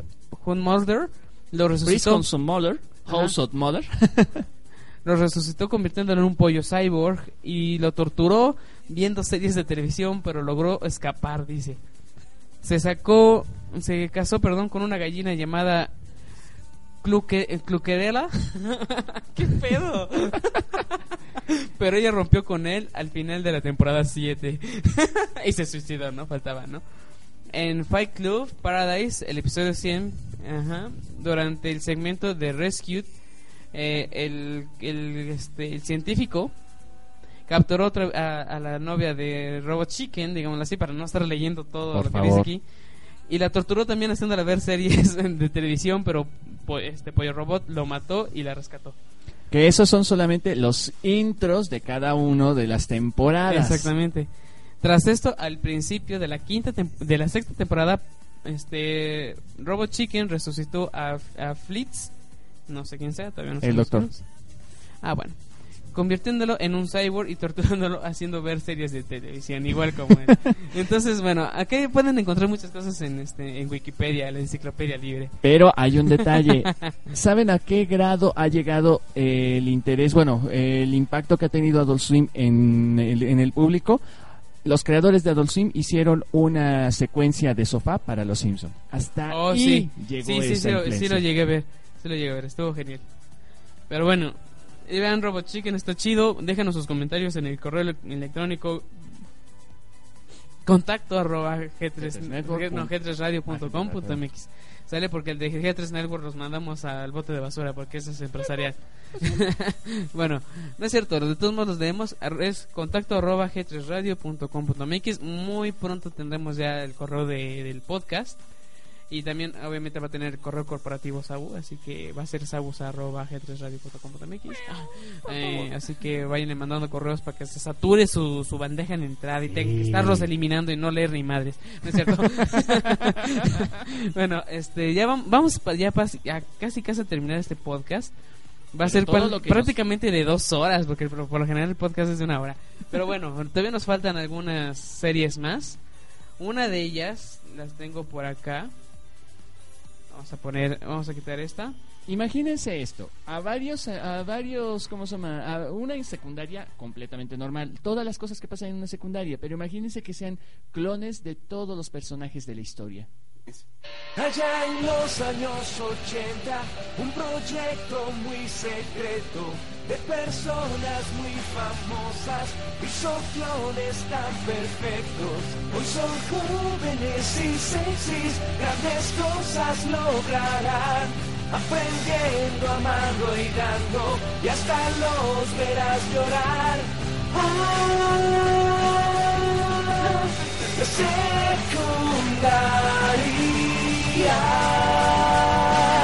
Los clones se entretienen, verás. Lo bueno ahora viene, es hoy. Comienza la aventura, ¿quién soy?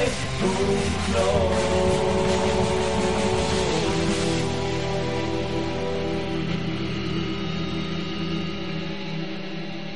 Secundaria de clones. Otro de los íconos de esta gran, de esta gran serie, bueno, de esta gran saga de series, secundaria de clones, varios clones, hasta lo- el mismo intro lo dice, allá en los años 80 un científico intenta hacer clones que resultan ser clones tan perfectos de diferentes personajes de la historia. Los principales son Abraham Lincoln, Juana de Arco, Cleopatra, JFK y Gandhi. Eh, muchas veces se hizo alusión a que era muy parecido a Danny Phantom por sus personajes. Además, Ah, bueno, será por el estilo de, de animación. es parte es por el estilo Por- de es- animación. se parecen mucho a Danny Phantom, bueno, a, a esta productora, porque es la productora de Danny Phantom y de Los Padrinos Mágicos y de otra más que no me acuerdo. Pero tengan en cuenta de que esta es diferente porque a pesar de que a pesar de todo lo que vean, esta caricatura fue de las últimas en ser hechas 100% a mano, aunque no me lo crean. Y desafortunadamente, como dicen, la tuvieron que cancelar. ¿Por qué? Porque simple y sencillo era demasiado bárbaro ver a, personajes de la historia haciendo lo que estaban haciendo. Bueno, no me imagino que no hubieran hecho eso en la, en la pubertad. eh. No, quién sabe. O sea, eh, tenemos a una Cleopatra que es más cuatro letras que otra cosa, a un JFK que era un Uno, mujeriego dos, de primera tres, categoría, una Juana de Arco más cinco, emo seis, que la nueve, un Gandhi que era un trece. Niño, ¿cómo decirlo? Un niño mimado, o sea, en todo sentido. Ver a, un, ver a un Gandhi haciendo cosas que no son y obviamente ver a un Abraham Lincoln que era como ¿A el poco más te ves- normal, por decirlo de algún sentido. Perdón, es que estoy viendo acá. Fueron 13 episodios. 13 episodios. Tres de- episodios. 13. Sin más, sin menos. Y aún existe su sitio oficial. ¿Por qué? Porque así debe ser. Es un, es un buen concepto, es una gran animación y la verdad es genial. O sea, puedes conseguir, pueden conseguir el DVD original y de hecho dicen que ese tiene 14 episodios porque hay un episodio que nunca sacaron de la, de la Ah, serie. bueno. Pero o sea, te quedas frío con todo lo que puedes ver. ¿Quién la produjo? La produjo del Mana International. Exacto. También fue, bueno, esta fue una división de, bueno, de MTV Networks, que también es una división de Viacom International. Bueno, son puras subdivisiones. Pero o sea, esta es de las pocas que se supone debería estar en MTV. De hecho, esta y otra que era universitario son de las únicas dos animaciones de MTV que llegaron a Adult Swim y que irónicamente solo se dieron a conocer en Latinoamérica por Adult Swim. Y bueno, pues les voy a dejar el link en este en mi blog. Voy a, a super mega redirigirlos a mi blog. Voy a estar subiendo mejor los podcasts allí, aparte hecho, de sí. Poderato, para que tengamos todo, todo, todo lo que estamos subiendo. Tenemos el link de la página oficial de Secundaria de Clones, aún sigue en pie, aún la, siguen- la puedes seguir viendo. Aunque no lo creas, aquí está. Y está genial, o sea, puedes ver a los personajes. De hecho, ¿sabes a qué me recuerda? Tiene hasta descargables, qué pedo. Tiene wallpapers, qué chido. Y un screensaver. ¿Quién ocupa ahora los protectores de pantalla? Ten en cuenta que Nirvana es eh, canadiense y de hecho la- cuando se separaron los, pro- los creadores de secundaria de Clores de Nirvana crearon eh, shows Showtimes. como, eh, ¿cómo, cómo se llama? Ay, este, de- este reality show animado. Oh, mira, es el Teletoon. Ajá, to- el drama, eh, isla, de- eh, to- eh, el drama total Isla del Drama es también creación Ah, de sí, ellos. es de ellos, sí. Pero este ya es 100% por computadoras y aquí es la diferencia. Y de hecho se nota la diferencia de lo que está dibujado a lo que está ya animado por computadora. Ah, claro, sí. Pero bueno, lo pueden seguir viendo este Clone High School. Es Clone High nada más, ¿verdad? Clone High. Clone High. A través de YouTube o de las de los diferentes medios de streaming de paga o gratuitos, mejor compren, háganlas de paga porque pues, los gratuitos es piratería. Cuidado. O este, síganlo viendo en ISAT porque lo van lo siguen transmitiendo en ISAT según nuestra información Wikipedia. Este, eh, nuestros informadores de este, de, este, ¿cómo se- Directamente que ¿Cómo se en dice? Warner Brothers. No, no, ¿cómo se llama? Eh, nuestros enviados especiales de, de G3 Radio y Sagase Media. Wikipedia. No los contraten, son muy malos. ok, continuemos, ¿qué te parece? Este, ok, secundaria de clones, tuvo tres episodios. Tuvimos, tuvimos a Abe, a Abe, o sea, a Abraham Lincoln, a Juana de Arco, a Gandhi, a Kennedy, bueno, John F. Kennedy, JFK, o. JFK, que, que así lo con, así, así se hablan entre ellos, ¿no? Es que es JFK, que, que sabe que la mamá de media, güey. Era Cleo, Cleopatra. Que irónicamente eh, los Cinnamon, creadores, perdón, lo que los creadores de Ajá. Monster High se Ajá. basaron 100% en la Cleo de secundaria de clones. Sea, te- yo una vez me quedé La estoy, la estoy buscando en el póster que tiene Cory Video para su fondo. Y lo estoy comparando con la Cleo de aquí. Sí, no manches, es lo mismo, nada más que más bonita para Monster High, para más, más chavitas. Obviamente, para Monster High tenía que ser más, eh, más Oye, para sea, niños. Pero sí, eh, técnicamente, quitándole la- la- la- los comportamientos de cuatro letras, esta Cleo y esa Cleo son exactamente la misma.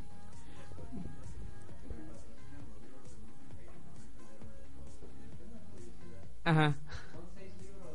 Bueno, dice acá Cory Video que si, si, este, si, si le patrocinan los libros de Monster High, y los va a leer todos y les va a hacer una reseña y hasta les regresa, no sé, un autógrafo o algo por el estilo. Yo me comprometo a hacer a este hombre fan de Monster High. Me las, ya verás, ya verás.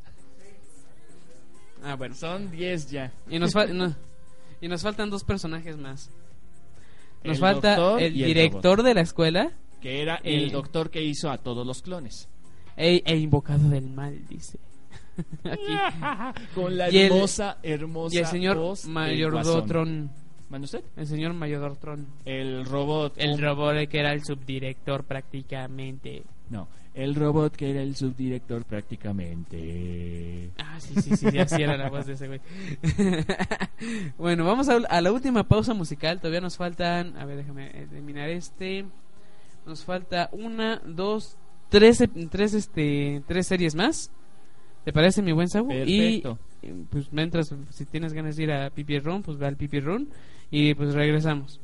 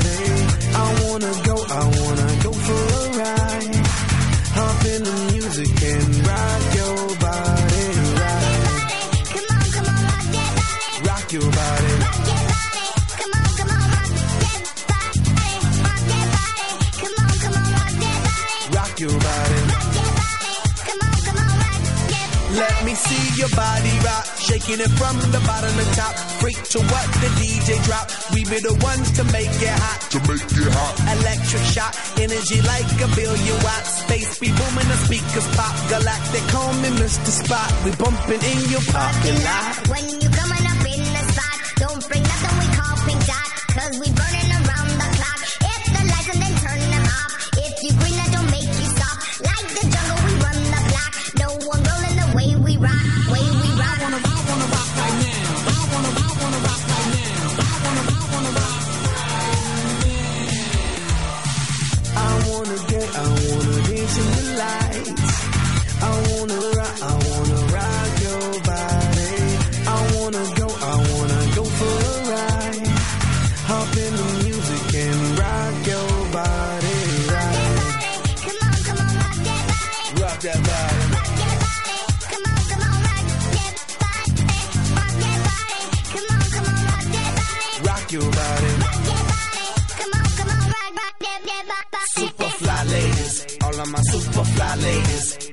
all of my super fly ladies, all of my super super fly ladies. Yeah, you could be big bone, long as you feel like you own. You could be the model type, skinny with no appetite, short stack, black or white, long as you do what you like. Body out of sight, body, body out of sight. She does a two-step and a tongue drop. She does a cabbage patch and the bus stop. She like electro, she love hip hop. She like the reggae, she feel punk rock. She like samba and the mambo. She like to break dance and calypso little crazy, get a little stupid, get a little crazy, crazy, crazy. I wanna dance, I wanna dance in the lights.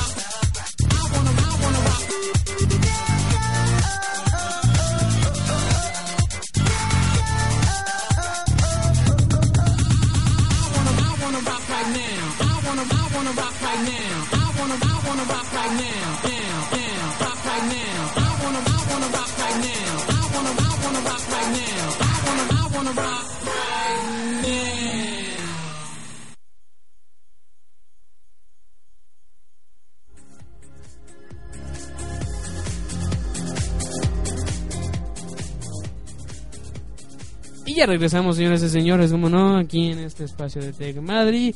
Son las no sé o qué horas nos estás escuchando, no sé cuántos minutos sean.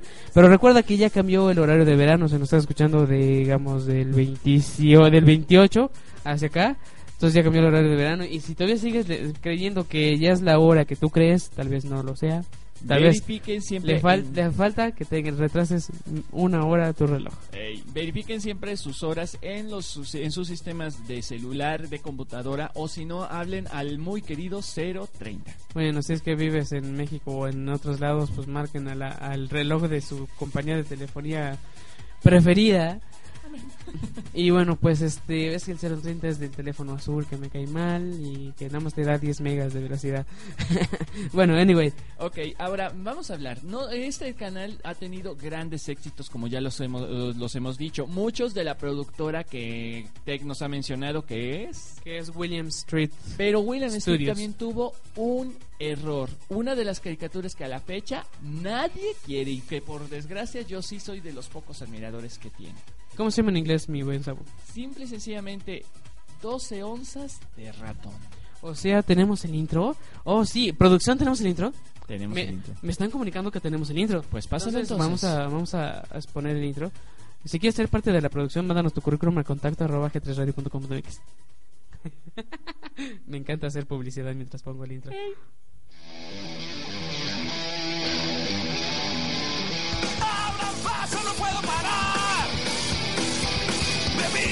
demasiado, me voy a atropellar. Todo lo que haya yo me voy a tomar y al máximo voy a acelerar. Ya lo verás, ahora sí lo verás. Ratón esponja, ratón esponja. Ratón esponja, ratón esponja. Voy rodando toda velocidad. Ven conmigo y te divertirás. Ratón esponja ya va a comenzar. Ratón Esponja. 12 onzas de ratón, vemos a un ratón de color verde mal dibujado que es más borracho que nada, teniendo, digamos que aventuras, pero ni siquiera se le puede catalogar así. Esta animación, que para mí es muy interesante, es de las peores que ha tenido Adult en toda su historia. Claro, y fue estrenada el 19 de junio del 2005 en Estados Unidos, emitiendo un episodio cada domingo por la noche desde octubre del 2005 hasta que en diciembre del 2006 contó con bastante promoción por parte de la cadena, incluyendo comerciales y muchas otras cosas más, según nuestro amigo colaborador Wikipedia. Este, bueno, eh, en Hispanoamérica la serie se estrenó el vie- un viernes, fíjate, un viernes 2 de febrero de 2007 por Cartoon Network Latinoamérica. Ah, de durante durante el bloque de Adult Swim que paz descanse emitiendo la primera temporada todos los viernes a las 23 con 15 de la noche hora local centro de México la segunda temporada de- debutó el viernes 5 de octubre del 2007 que, se, que fueron emitidos nada más 20 capítulos que de ninguno de ellos me acuerdo Es casi imposible. Yo vi solo tres episodios, de hecho por eso es que me gustó, pero era era tonto. Y de hecho el juego que tiene, eh, porque Adult Swim tuvo sus juegos. Ahí todavía siguen, ¿eh? Y gracias a Dios, pero Oye, uno eh, de los más exitosos fue Cory, ya tipo. tenemos ya tenemos juegos de, de Flash para jugar, güey, los juegos de Adult Swim.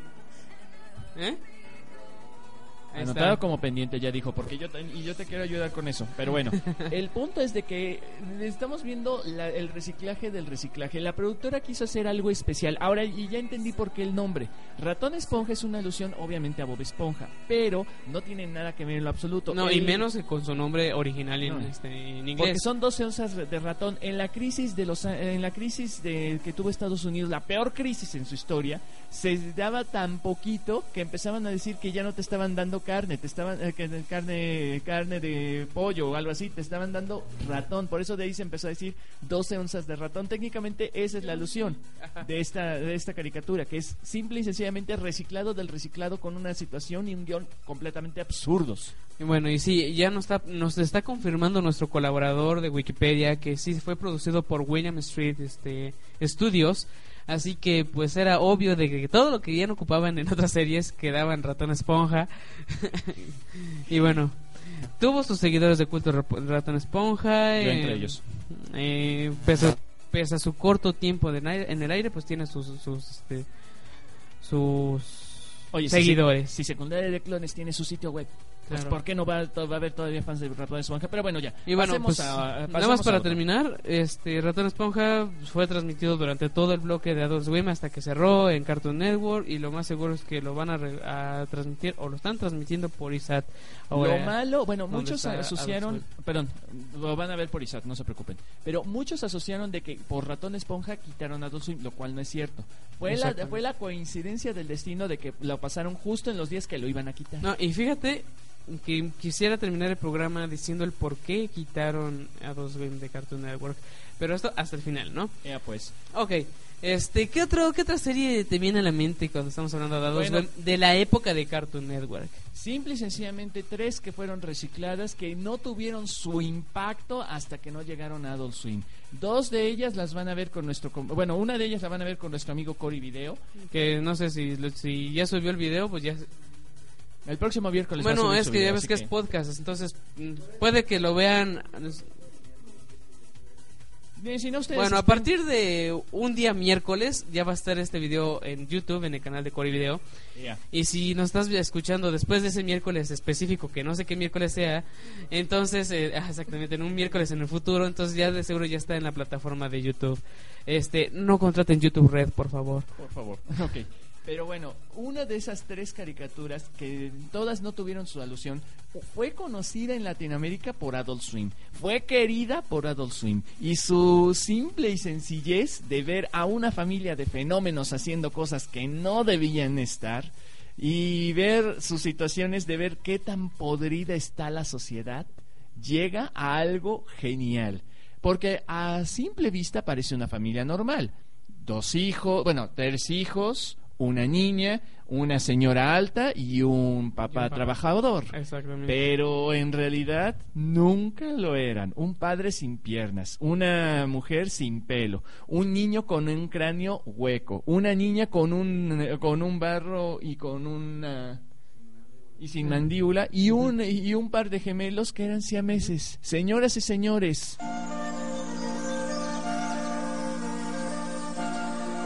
Una pareja dispareja. Bueno, no tenemos el intro, pero tenemos ahí más o menos el inicio. Señoras y señores, los Oblongs. Una familia de fenómenos se va a vivir a Beverly Hills, a toda esa grama, a esa Ah, ahí, gama está, de... ahí está el intro, ahí está el intro. Bueno, eso parece. no, eh, se nota que le cortaron el intro aquí. Pero bueno, son los... La produ- las productoras, que, los pocos animadores que sobrevivieron de la gran época de Steven Spielberg en Warner Brothers, que todo el mundo debía haber visto Tiny Toons, Animanías, Fenomenoide, Pinky Cerebro, Elmira, Pinky Cerebro y demás. Los pocos sobrevivientes crearon una caricatura y tuvo que ser para adultos simple y sencillo, señores y señores, los Oblongs. Pues sí, los Oblongs eh, eh, fue creada por Angus Oblong. No sé por qué. Responsable también del libro en el que se inspiró la serie. El tema central de la serie fue realizado por el dúo de Mike de, de Mike B. Gi- Giants. Ajá. No lo conozco, gracias a Dios. ok. Pero bueno, fue estrenada en la cadena de WB. WB. O sea, WB, de, de el- Warner Brothers. canal Warner, el De- ajá. Warner. En abril del 2010, cuando se llamaba de WB. Exacto. ¿Sale? Eh, consta de 109 episodios. ¡Wow! Muchos de ellos nunca llegaron a México. Nada más llegaron como 20 episodios a Exacto. México. Y la serie llegó a ser transmitida en, do- en el 2010, pero en el 2010 dejó de ser transmitida, obvio. Ah, no, oh, perdón. Oh, oh, Dios mío. Ah, ok, fue transmitida por Cartoon Network en el bloque de Adult Swim en Estados Unidos y también aquí en Latinoamérica desde febrero del 2010, pero en ese mismo año dejó de ser transmitida y la eliminaron de este bloque. En España, un saludo allá a, a- a la madre patria, saludo Yo, hostia. eh, un saludo, por favor. En España ha sido emitida por la, por la, la programación de Cuatrosfera en el canal 4. Y ahí ha tenido el éxito que la ha marcado hasta la fecha. Pero Bueno, pues sí. Era, era un humor demasiado inteligente, no era humor negro, no era humor bizarro, era humor demasiado inteligente. Ver a la sociedad Claro. podrirse en sí misma de la mano de una familia que todo mundo le estaba cerrando las puertas. Claro. Y bueno, tenemos los personajes de, de los Oblongs, que es Robert Sheldon. El padre Bob. sin piernas ni manos y que solo se movía con el trasero. Exactamente, nació sin brazos y sin piernas y trabaja en una fábrica de veneno. Qué cosas, ¿no? O sea, pero imposible. Que de hecho por esa fábrica es que se fueron a vivir donde, vivi- donde está, vivieron. está Mary Kay, Su esposa. o también llamada Pickles. Este, pues es la madre de la familia Oblongs, es alcohólica y fumadora compulsiva, como Cory, no le digas nada. Y una linfómana de primera categoría. Por Así algún es. sentido, a él, a ella le encanta tener dominación, que por eso es que prefirió tener una familia con un hombre sin piernas Oh, ni brazos. sí, y es adicta al sexo. Pues sí, aquí dice, di- aquí también es adicta al sexo. Obvio. Bueno, Bueno. Chip James y Beef Eugene Oblong. Los, eh, siame- los, gemelos hermanos, siameses. Los hermanos mayores de la familia, y son gemelos siameses, exactamente. Oh, mira que dice que cuando uno quiere, uno de los dos quiere tener intimidad, el otro entra en coma voluntario para dejarlo solo. uno solo piensa en mujeres y en, en- y en particular en pezones, mientras que el otro solo piensa en, en ejercitarse en los y en los principios de que le enseña en su entrenador del que al parecer se encuentra enamorado. Es que como tengo así la pantalla, Sí, sí, sí, no leo entiendo. bien, güey. Y luego viene, luego viene Milo Francis Oblong. que era el hermano el hermano mediano, el que ahora sí que el más normal, excepto por los- sus padecimientos O sea, internos. ¿quién nos dice que no es normal? Tiene un chingo de traumas mentales y sociales. güey. Sí, por eso, eh, físicamente es el más normal. O sea, lo único que tiene es un espacio blando en el cráneo, pero por lo demás es el más normal de todos. Y por último, mi niña preciosa. Elizabeth Laurent. Beth Oblong. La niña, eh, ahora sí que era lo más tierno de toda la serie. Y era la más inteligente de todas, que tenía un como Tumor una... un tumor rosado. Exacto, que parecía más un barro. Siempre le estaba creciendo en la cabeza. Ey. También tenemos otros este otros personajes de la misma familia que es Emma Patricia, alias Granny Oblong, la... que es la madre de Bob. Ella. ¿Sale? Tenemos a Lucky Oblong, que es el gato de la familia, y a Scooty Oblong, que es el perro de Milo. Es, nar- es, es narcoléptico. Sin Después de haber sido usado para pruebas en la fábrica de veneno. Pobre perro. Bueno, pero eh, técnicamente esta serie es una alusión. ¿Por qué? Porque es lo mismo. Ver la animación clásica, pero ahora dirigida para adultos. La animación es 100%, o sea, a veces parece una animación completamente tierna. Porque son muy alusivos a las caricaturas de la, de la, de la generación de Steven Spielberg. Pero de todas formas, la estás viendo con temática de adultos. Está hablando sobre drogas, sobre la infomanía y un montonal de cosas referentes a racismo que de ahí que es donde se basó por todo sentido. Pero bueno, y eh, a racismo y clasismo, de hecho también. Pero bueno, a ver, de la siguiente, otra de las series que también tuvo su medio éxito en todo sentido fue una muy padre, a mi parecer. Yo sí soy muy fan de esta, de esta serie. Imagínense una familia buena, una familia pequeña que acaba de tenerse que mudar a otro lugar. Y simple una familia que acaba de mudarse a otro lugar y el ver a una a una a otra a sus vecinos completa eh, que son completamente contrarios a ellos y el ver todas las situaciones que se puede dar entre esas dos familias. Simple y sencillo, un cómic que fue hecho 100% para adultos creado en animación. Señoras y señores,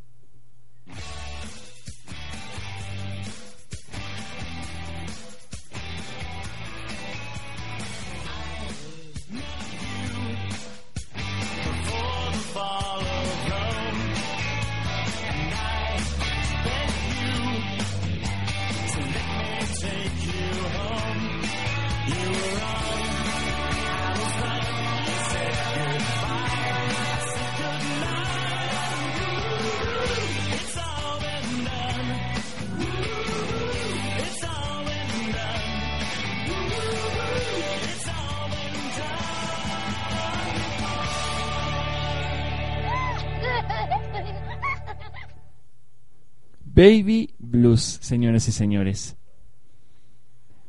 Pues sí, Baby Blues es un cómic norteamericano creado por Rick Mirkman y Scott Jerry, eh, hecho el 7 de enero del 90 y publicado por la agencia King Films Syndicate en el, do- en el 95. La tira muestra la vida de una familia, de la familia Mac- MacPherson, y espe- específicamente de la crianza de los tres niños en la familia.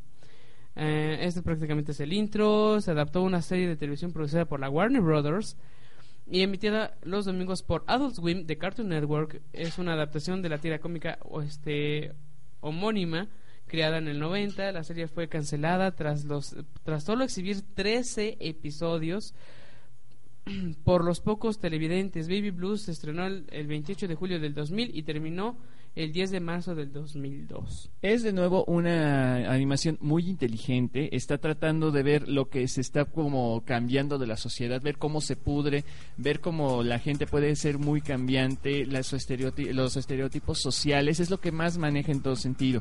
Vemos a una mujer que apenas acaba de tener su, su primer bebé con su marido y que ha tenido todos los cambios puestos, habidos y por haber en esos tiempos. Lamentablemente, como tú lo has dicho, no pasó de tres episodios, pero esos pocos episodios dieron mucho de qué hablar. ¿Por qué? Porque el humor daba mucho. Y bueno, pues eh, es- aún así puedes seguir viendo estos este, estos episodios a través de la plataforma de YouTube o también de las plataformas este, de videos bajo demanda o streaming que pues tal vez esperemos que Netflix lo ponga muy pronto. Por favor. Aunque sea para sección para adultos, que hay muchas cosas para adultos ahí. Pero bueno, anyway, ¿qué otra cosa tenemos? Por último, imagínense a un chico, y esta serie también van a saber más información con nuestro compañero Cory. Imagínense a un chico que intenta ya independizarse de sus padres. Es un, es un, ¿cómo se llama? Un caricaturista completamente fracasado que se va a vivir con otros chicos. Oye, ¿no de estás hablando de. Garfield? Eh, no, Es para que John nada. Bonachon también es caricaturista Sí, y pero no hay un detalle. trabajo. Sí, pero hay un detalle. Y se come toda la comida de este gato. No, ese gato es Garfield. Pero aquí el que se come la comida es su hermano menor que por azares del destino termina con, Con él. él, sí. Simple y sencillo, señores, vamos a conocer una, una calle como todas las demás. Mission Hill. Para nuestro querido amigo Cory, uno de los mejores openings del mundo.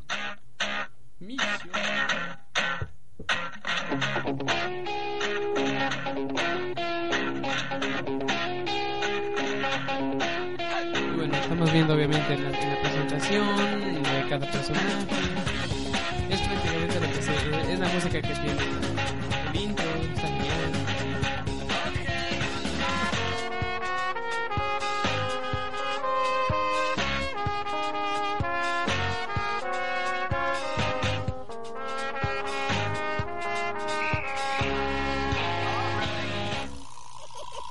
Mission Hill.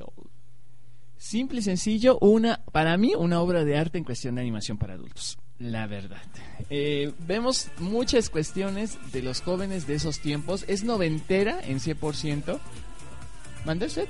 Es que de entre, ajá, entre el, el viejo y el nuevo siglo, pongámoslo este. Pero sí, siempre, siempre es el parteaguas. O sea, estamos viendo a dos inadaptados que se juntan con otros inadaptados. Una Ay, chica Está guapísima. bien, está bien tu, este, perdón, está bien tu, este, tu ubicación, mi buen productor Video, porque aquí dice, en este, en, dice nuestro asociado de investigaciones, Mr. Wikipedia, dice que fue creada por la Warner Brothers en los, en los años 99 y fue producido solo 13, 13 episodios, así que es cortito.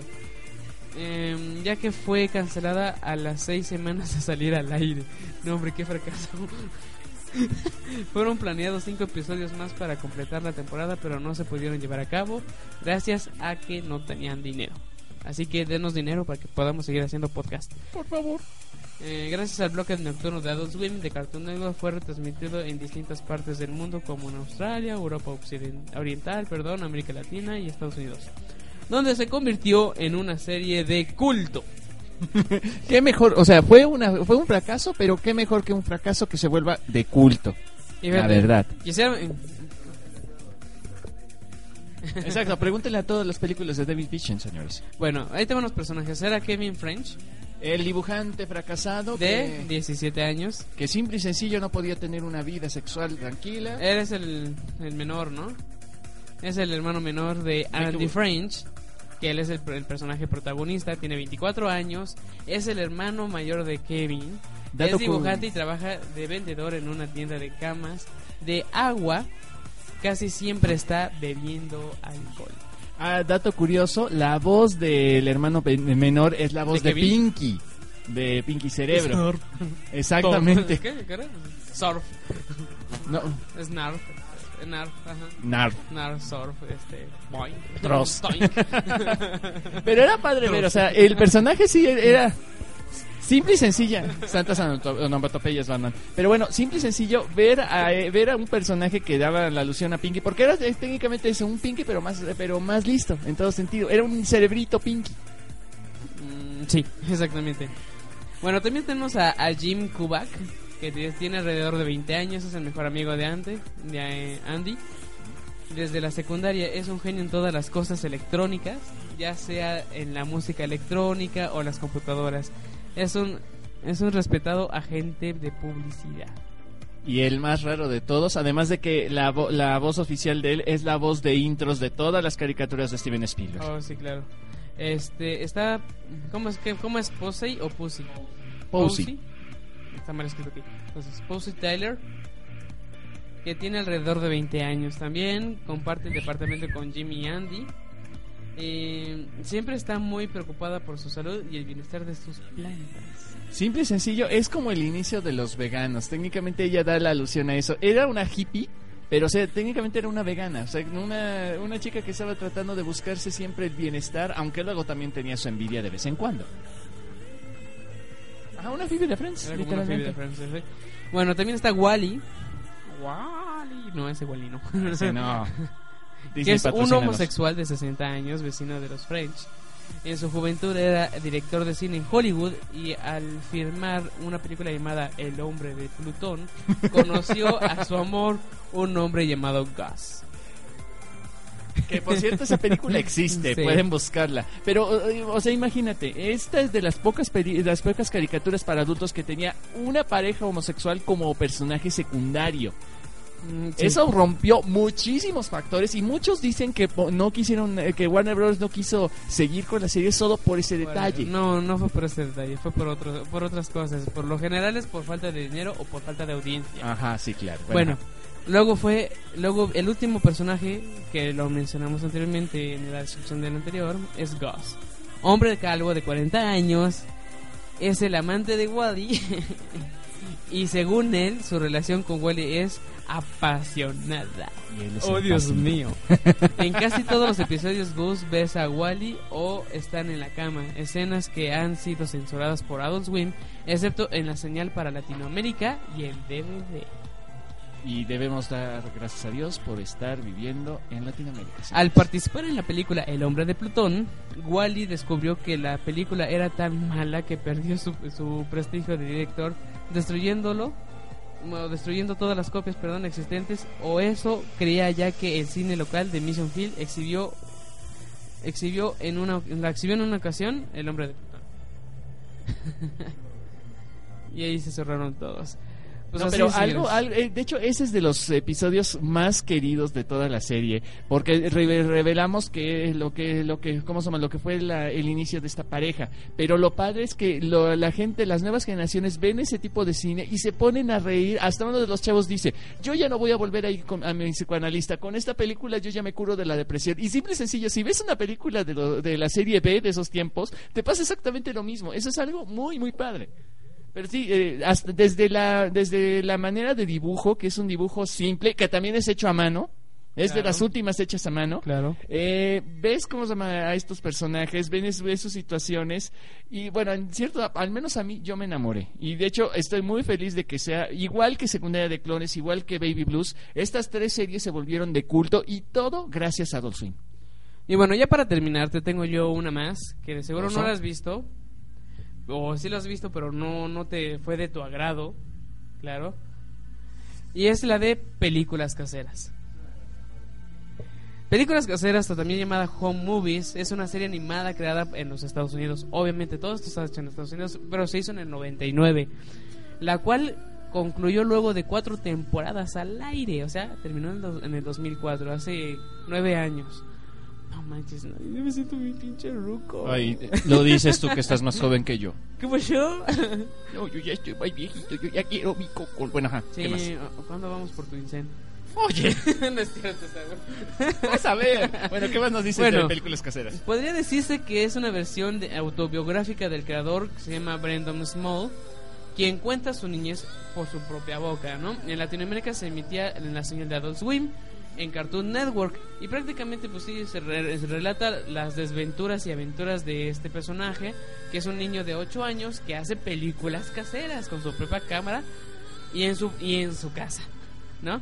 Siempre contando con la presencia de sus mejores amigos, que se llama Melissa y Jason, quienes actúan y ayudan a- siempre a este a este a escribir y a dirigir a este bueno como escritor y director a Breno, ¿no? Pero bueno, anyway, yo lo que les quiero presentar es este pequeño comercial, aunque sea en audio, de películas caseras que pasaban en Adult Swim. A ver, ahí, ahí les va. Aguanten vara. Es nada más y nada menos que este.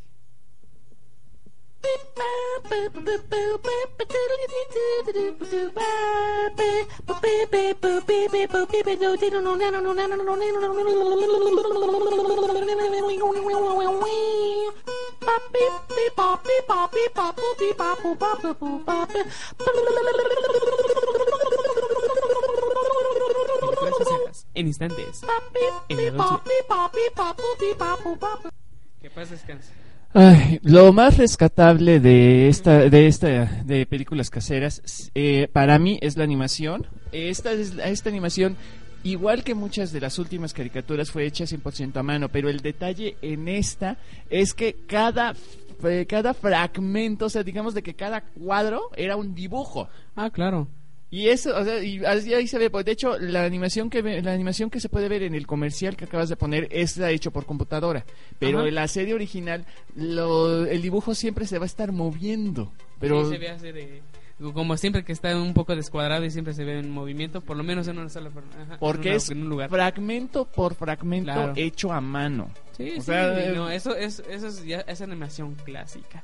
Bueno, te sigo comentando un poco más de este de este epi- de este de esta serie. Fíjate que Brennan vive junto con su madre divorciada que se llama Paula y bueno, con sus hermanos también adoptivos, bueno, su hermana adoptiva que es Josie, bueno, esta, es amigo del entrenador de fútbol John Mc, McGurk o Gurk, eh, bueno, dice acá un productor que es McGurk quien es alcohólico y temperamental entre otras cosas.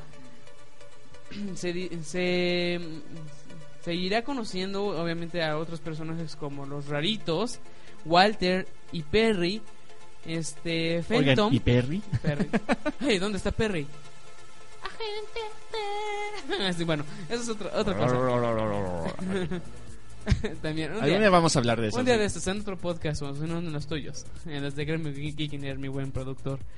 Este, además del padre de, de Brennan, Andrew Small y su nueva pareja también llama- llamada Linda, y entre otros personajes.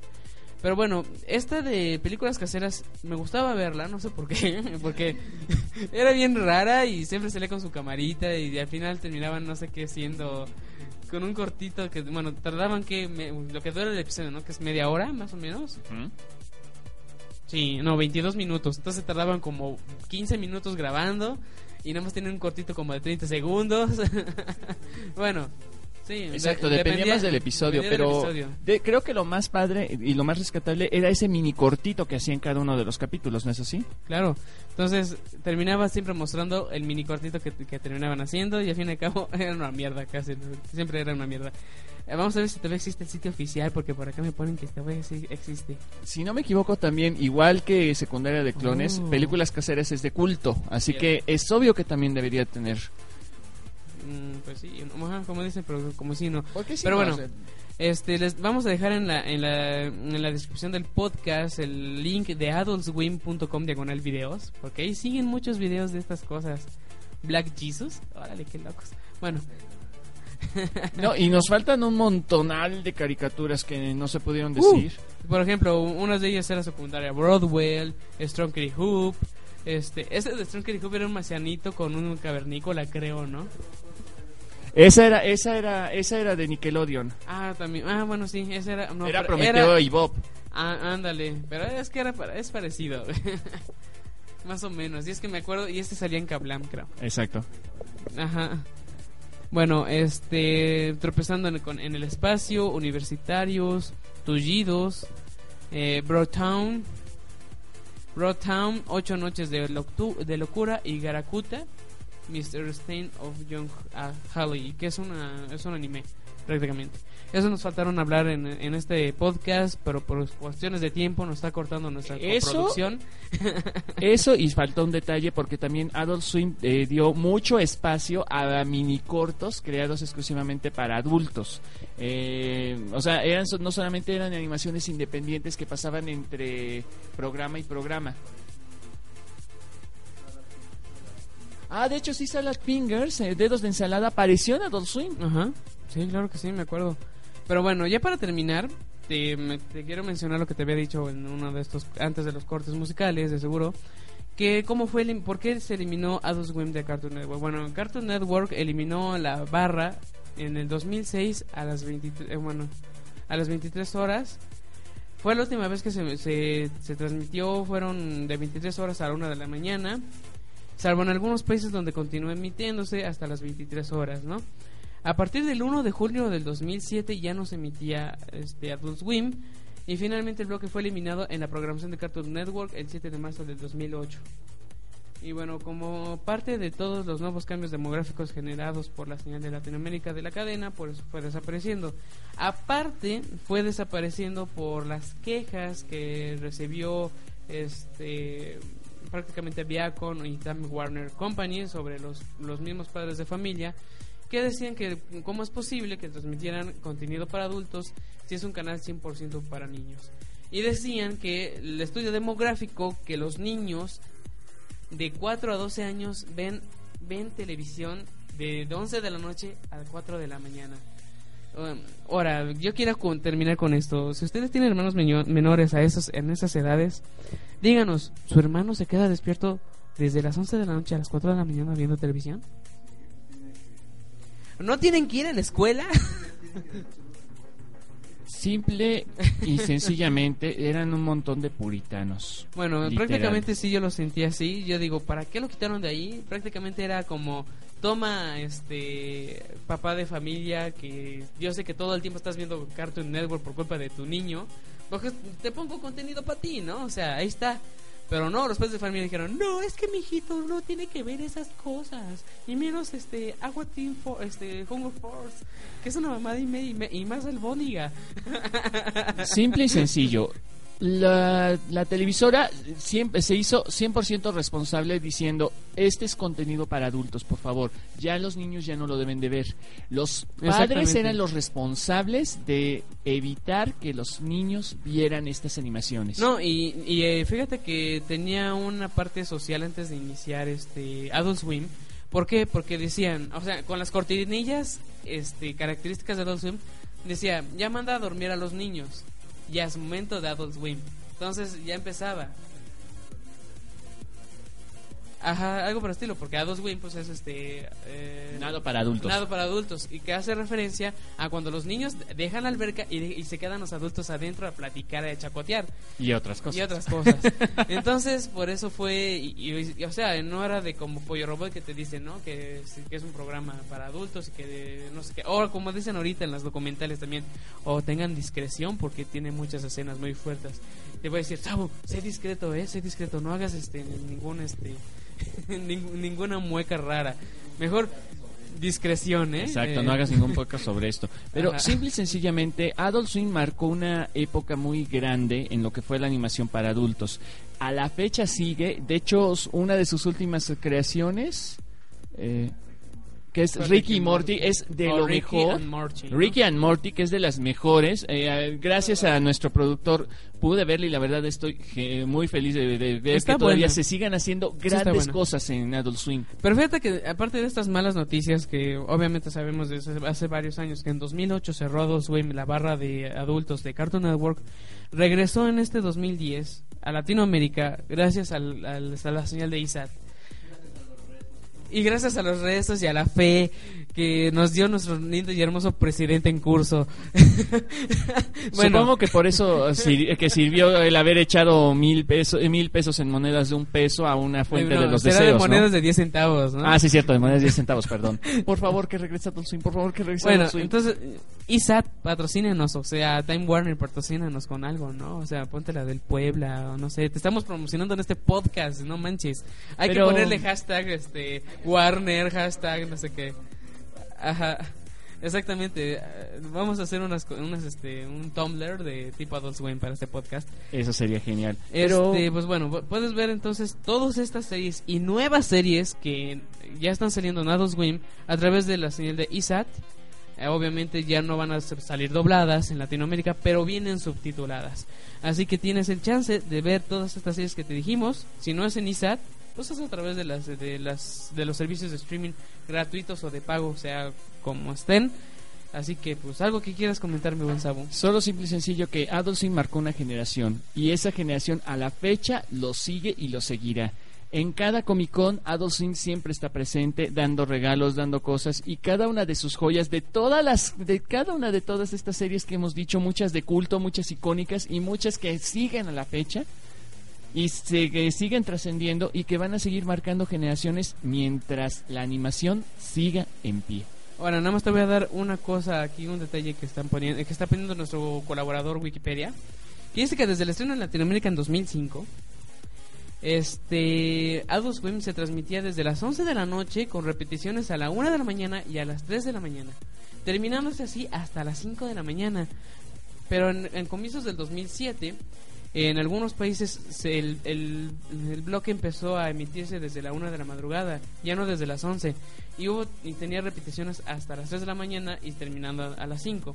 Cuando en algunos comenzaban más temprano o más tarde, ¿no? En este caso, hasta que a mediados del 2007 dejó de repetirse a las 3 de la mañana y empezó a transmitirse de 1 a 3 de la mañana. O sea, nada más era una duración de 2 horas. En algunos países se siguió emitiendo desde las 11 de la noche del día anterior hasta la 1 de la madrugada del siguiente día sin reiteraciones, ¿sale? Y finalmente, en marzo del 2008, dejó de emitirse el bloque de Cartoon, en Cartoon Network de Latinoamérica. Entonces, prácticamente le fueron reduciendo el tiempo hasta desaparecer. Pero algo padre es que siempre era los viernes. Era viernes en la noche era viernes. Y sábado muchos bares. y domingo. Y muchos bares, en, eh, ¿cómo se llama? A mí me tocó que en muchos bares en Puebla estaban pasando Adult Swim. Y era el éxito. O sea, no, olvidaban. Oye, oye, Exacto, no, hasta apagaban la música. ¿Cuál fútbol? ¿Cuál este americano? Ni madre, Adult Swim en el bar, a huevo. Era lo genial. Y lo padre era eso, que era en los horarios nocturnos, cuando no había casi nada que ver bueno. Ajá. Ah, bueno, sí, tenemos nuevas series de, de, de Netflix. Ajá, mejor. Bueno, ha- hablaba rápido.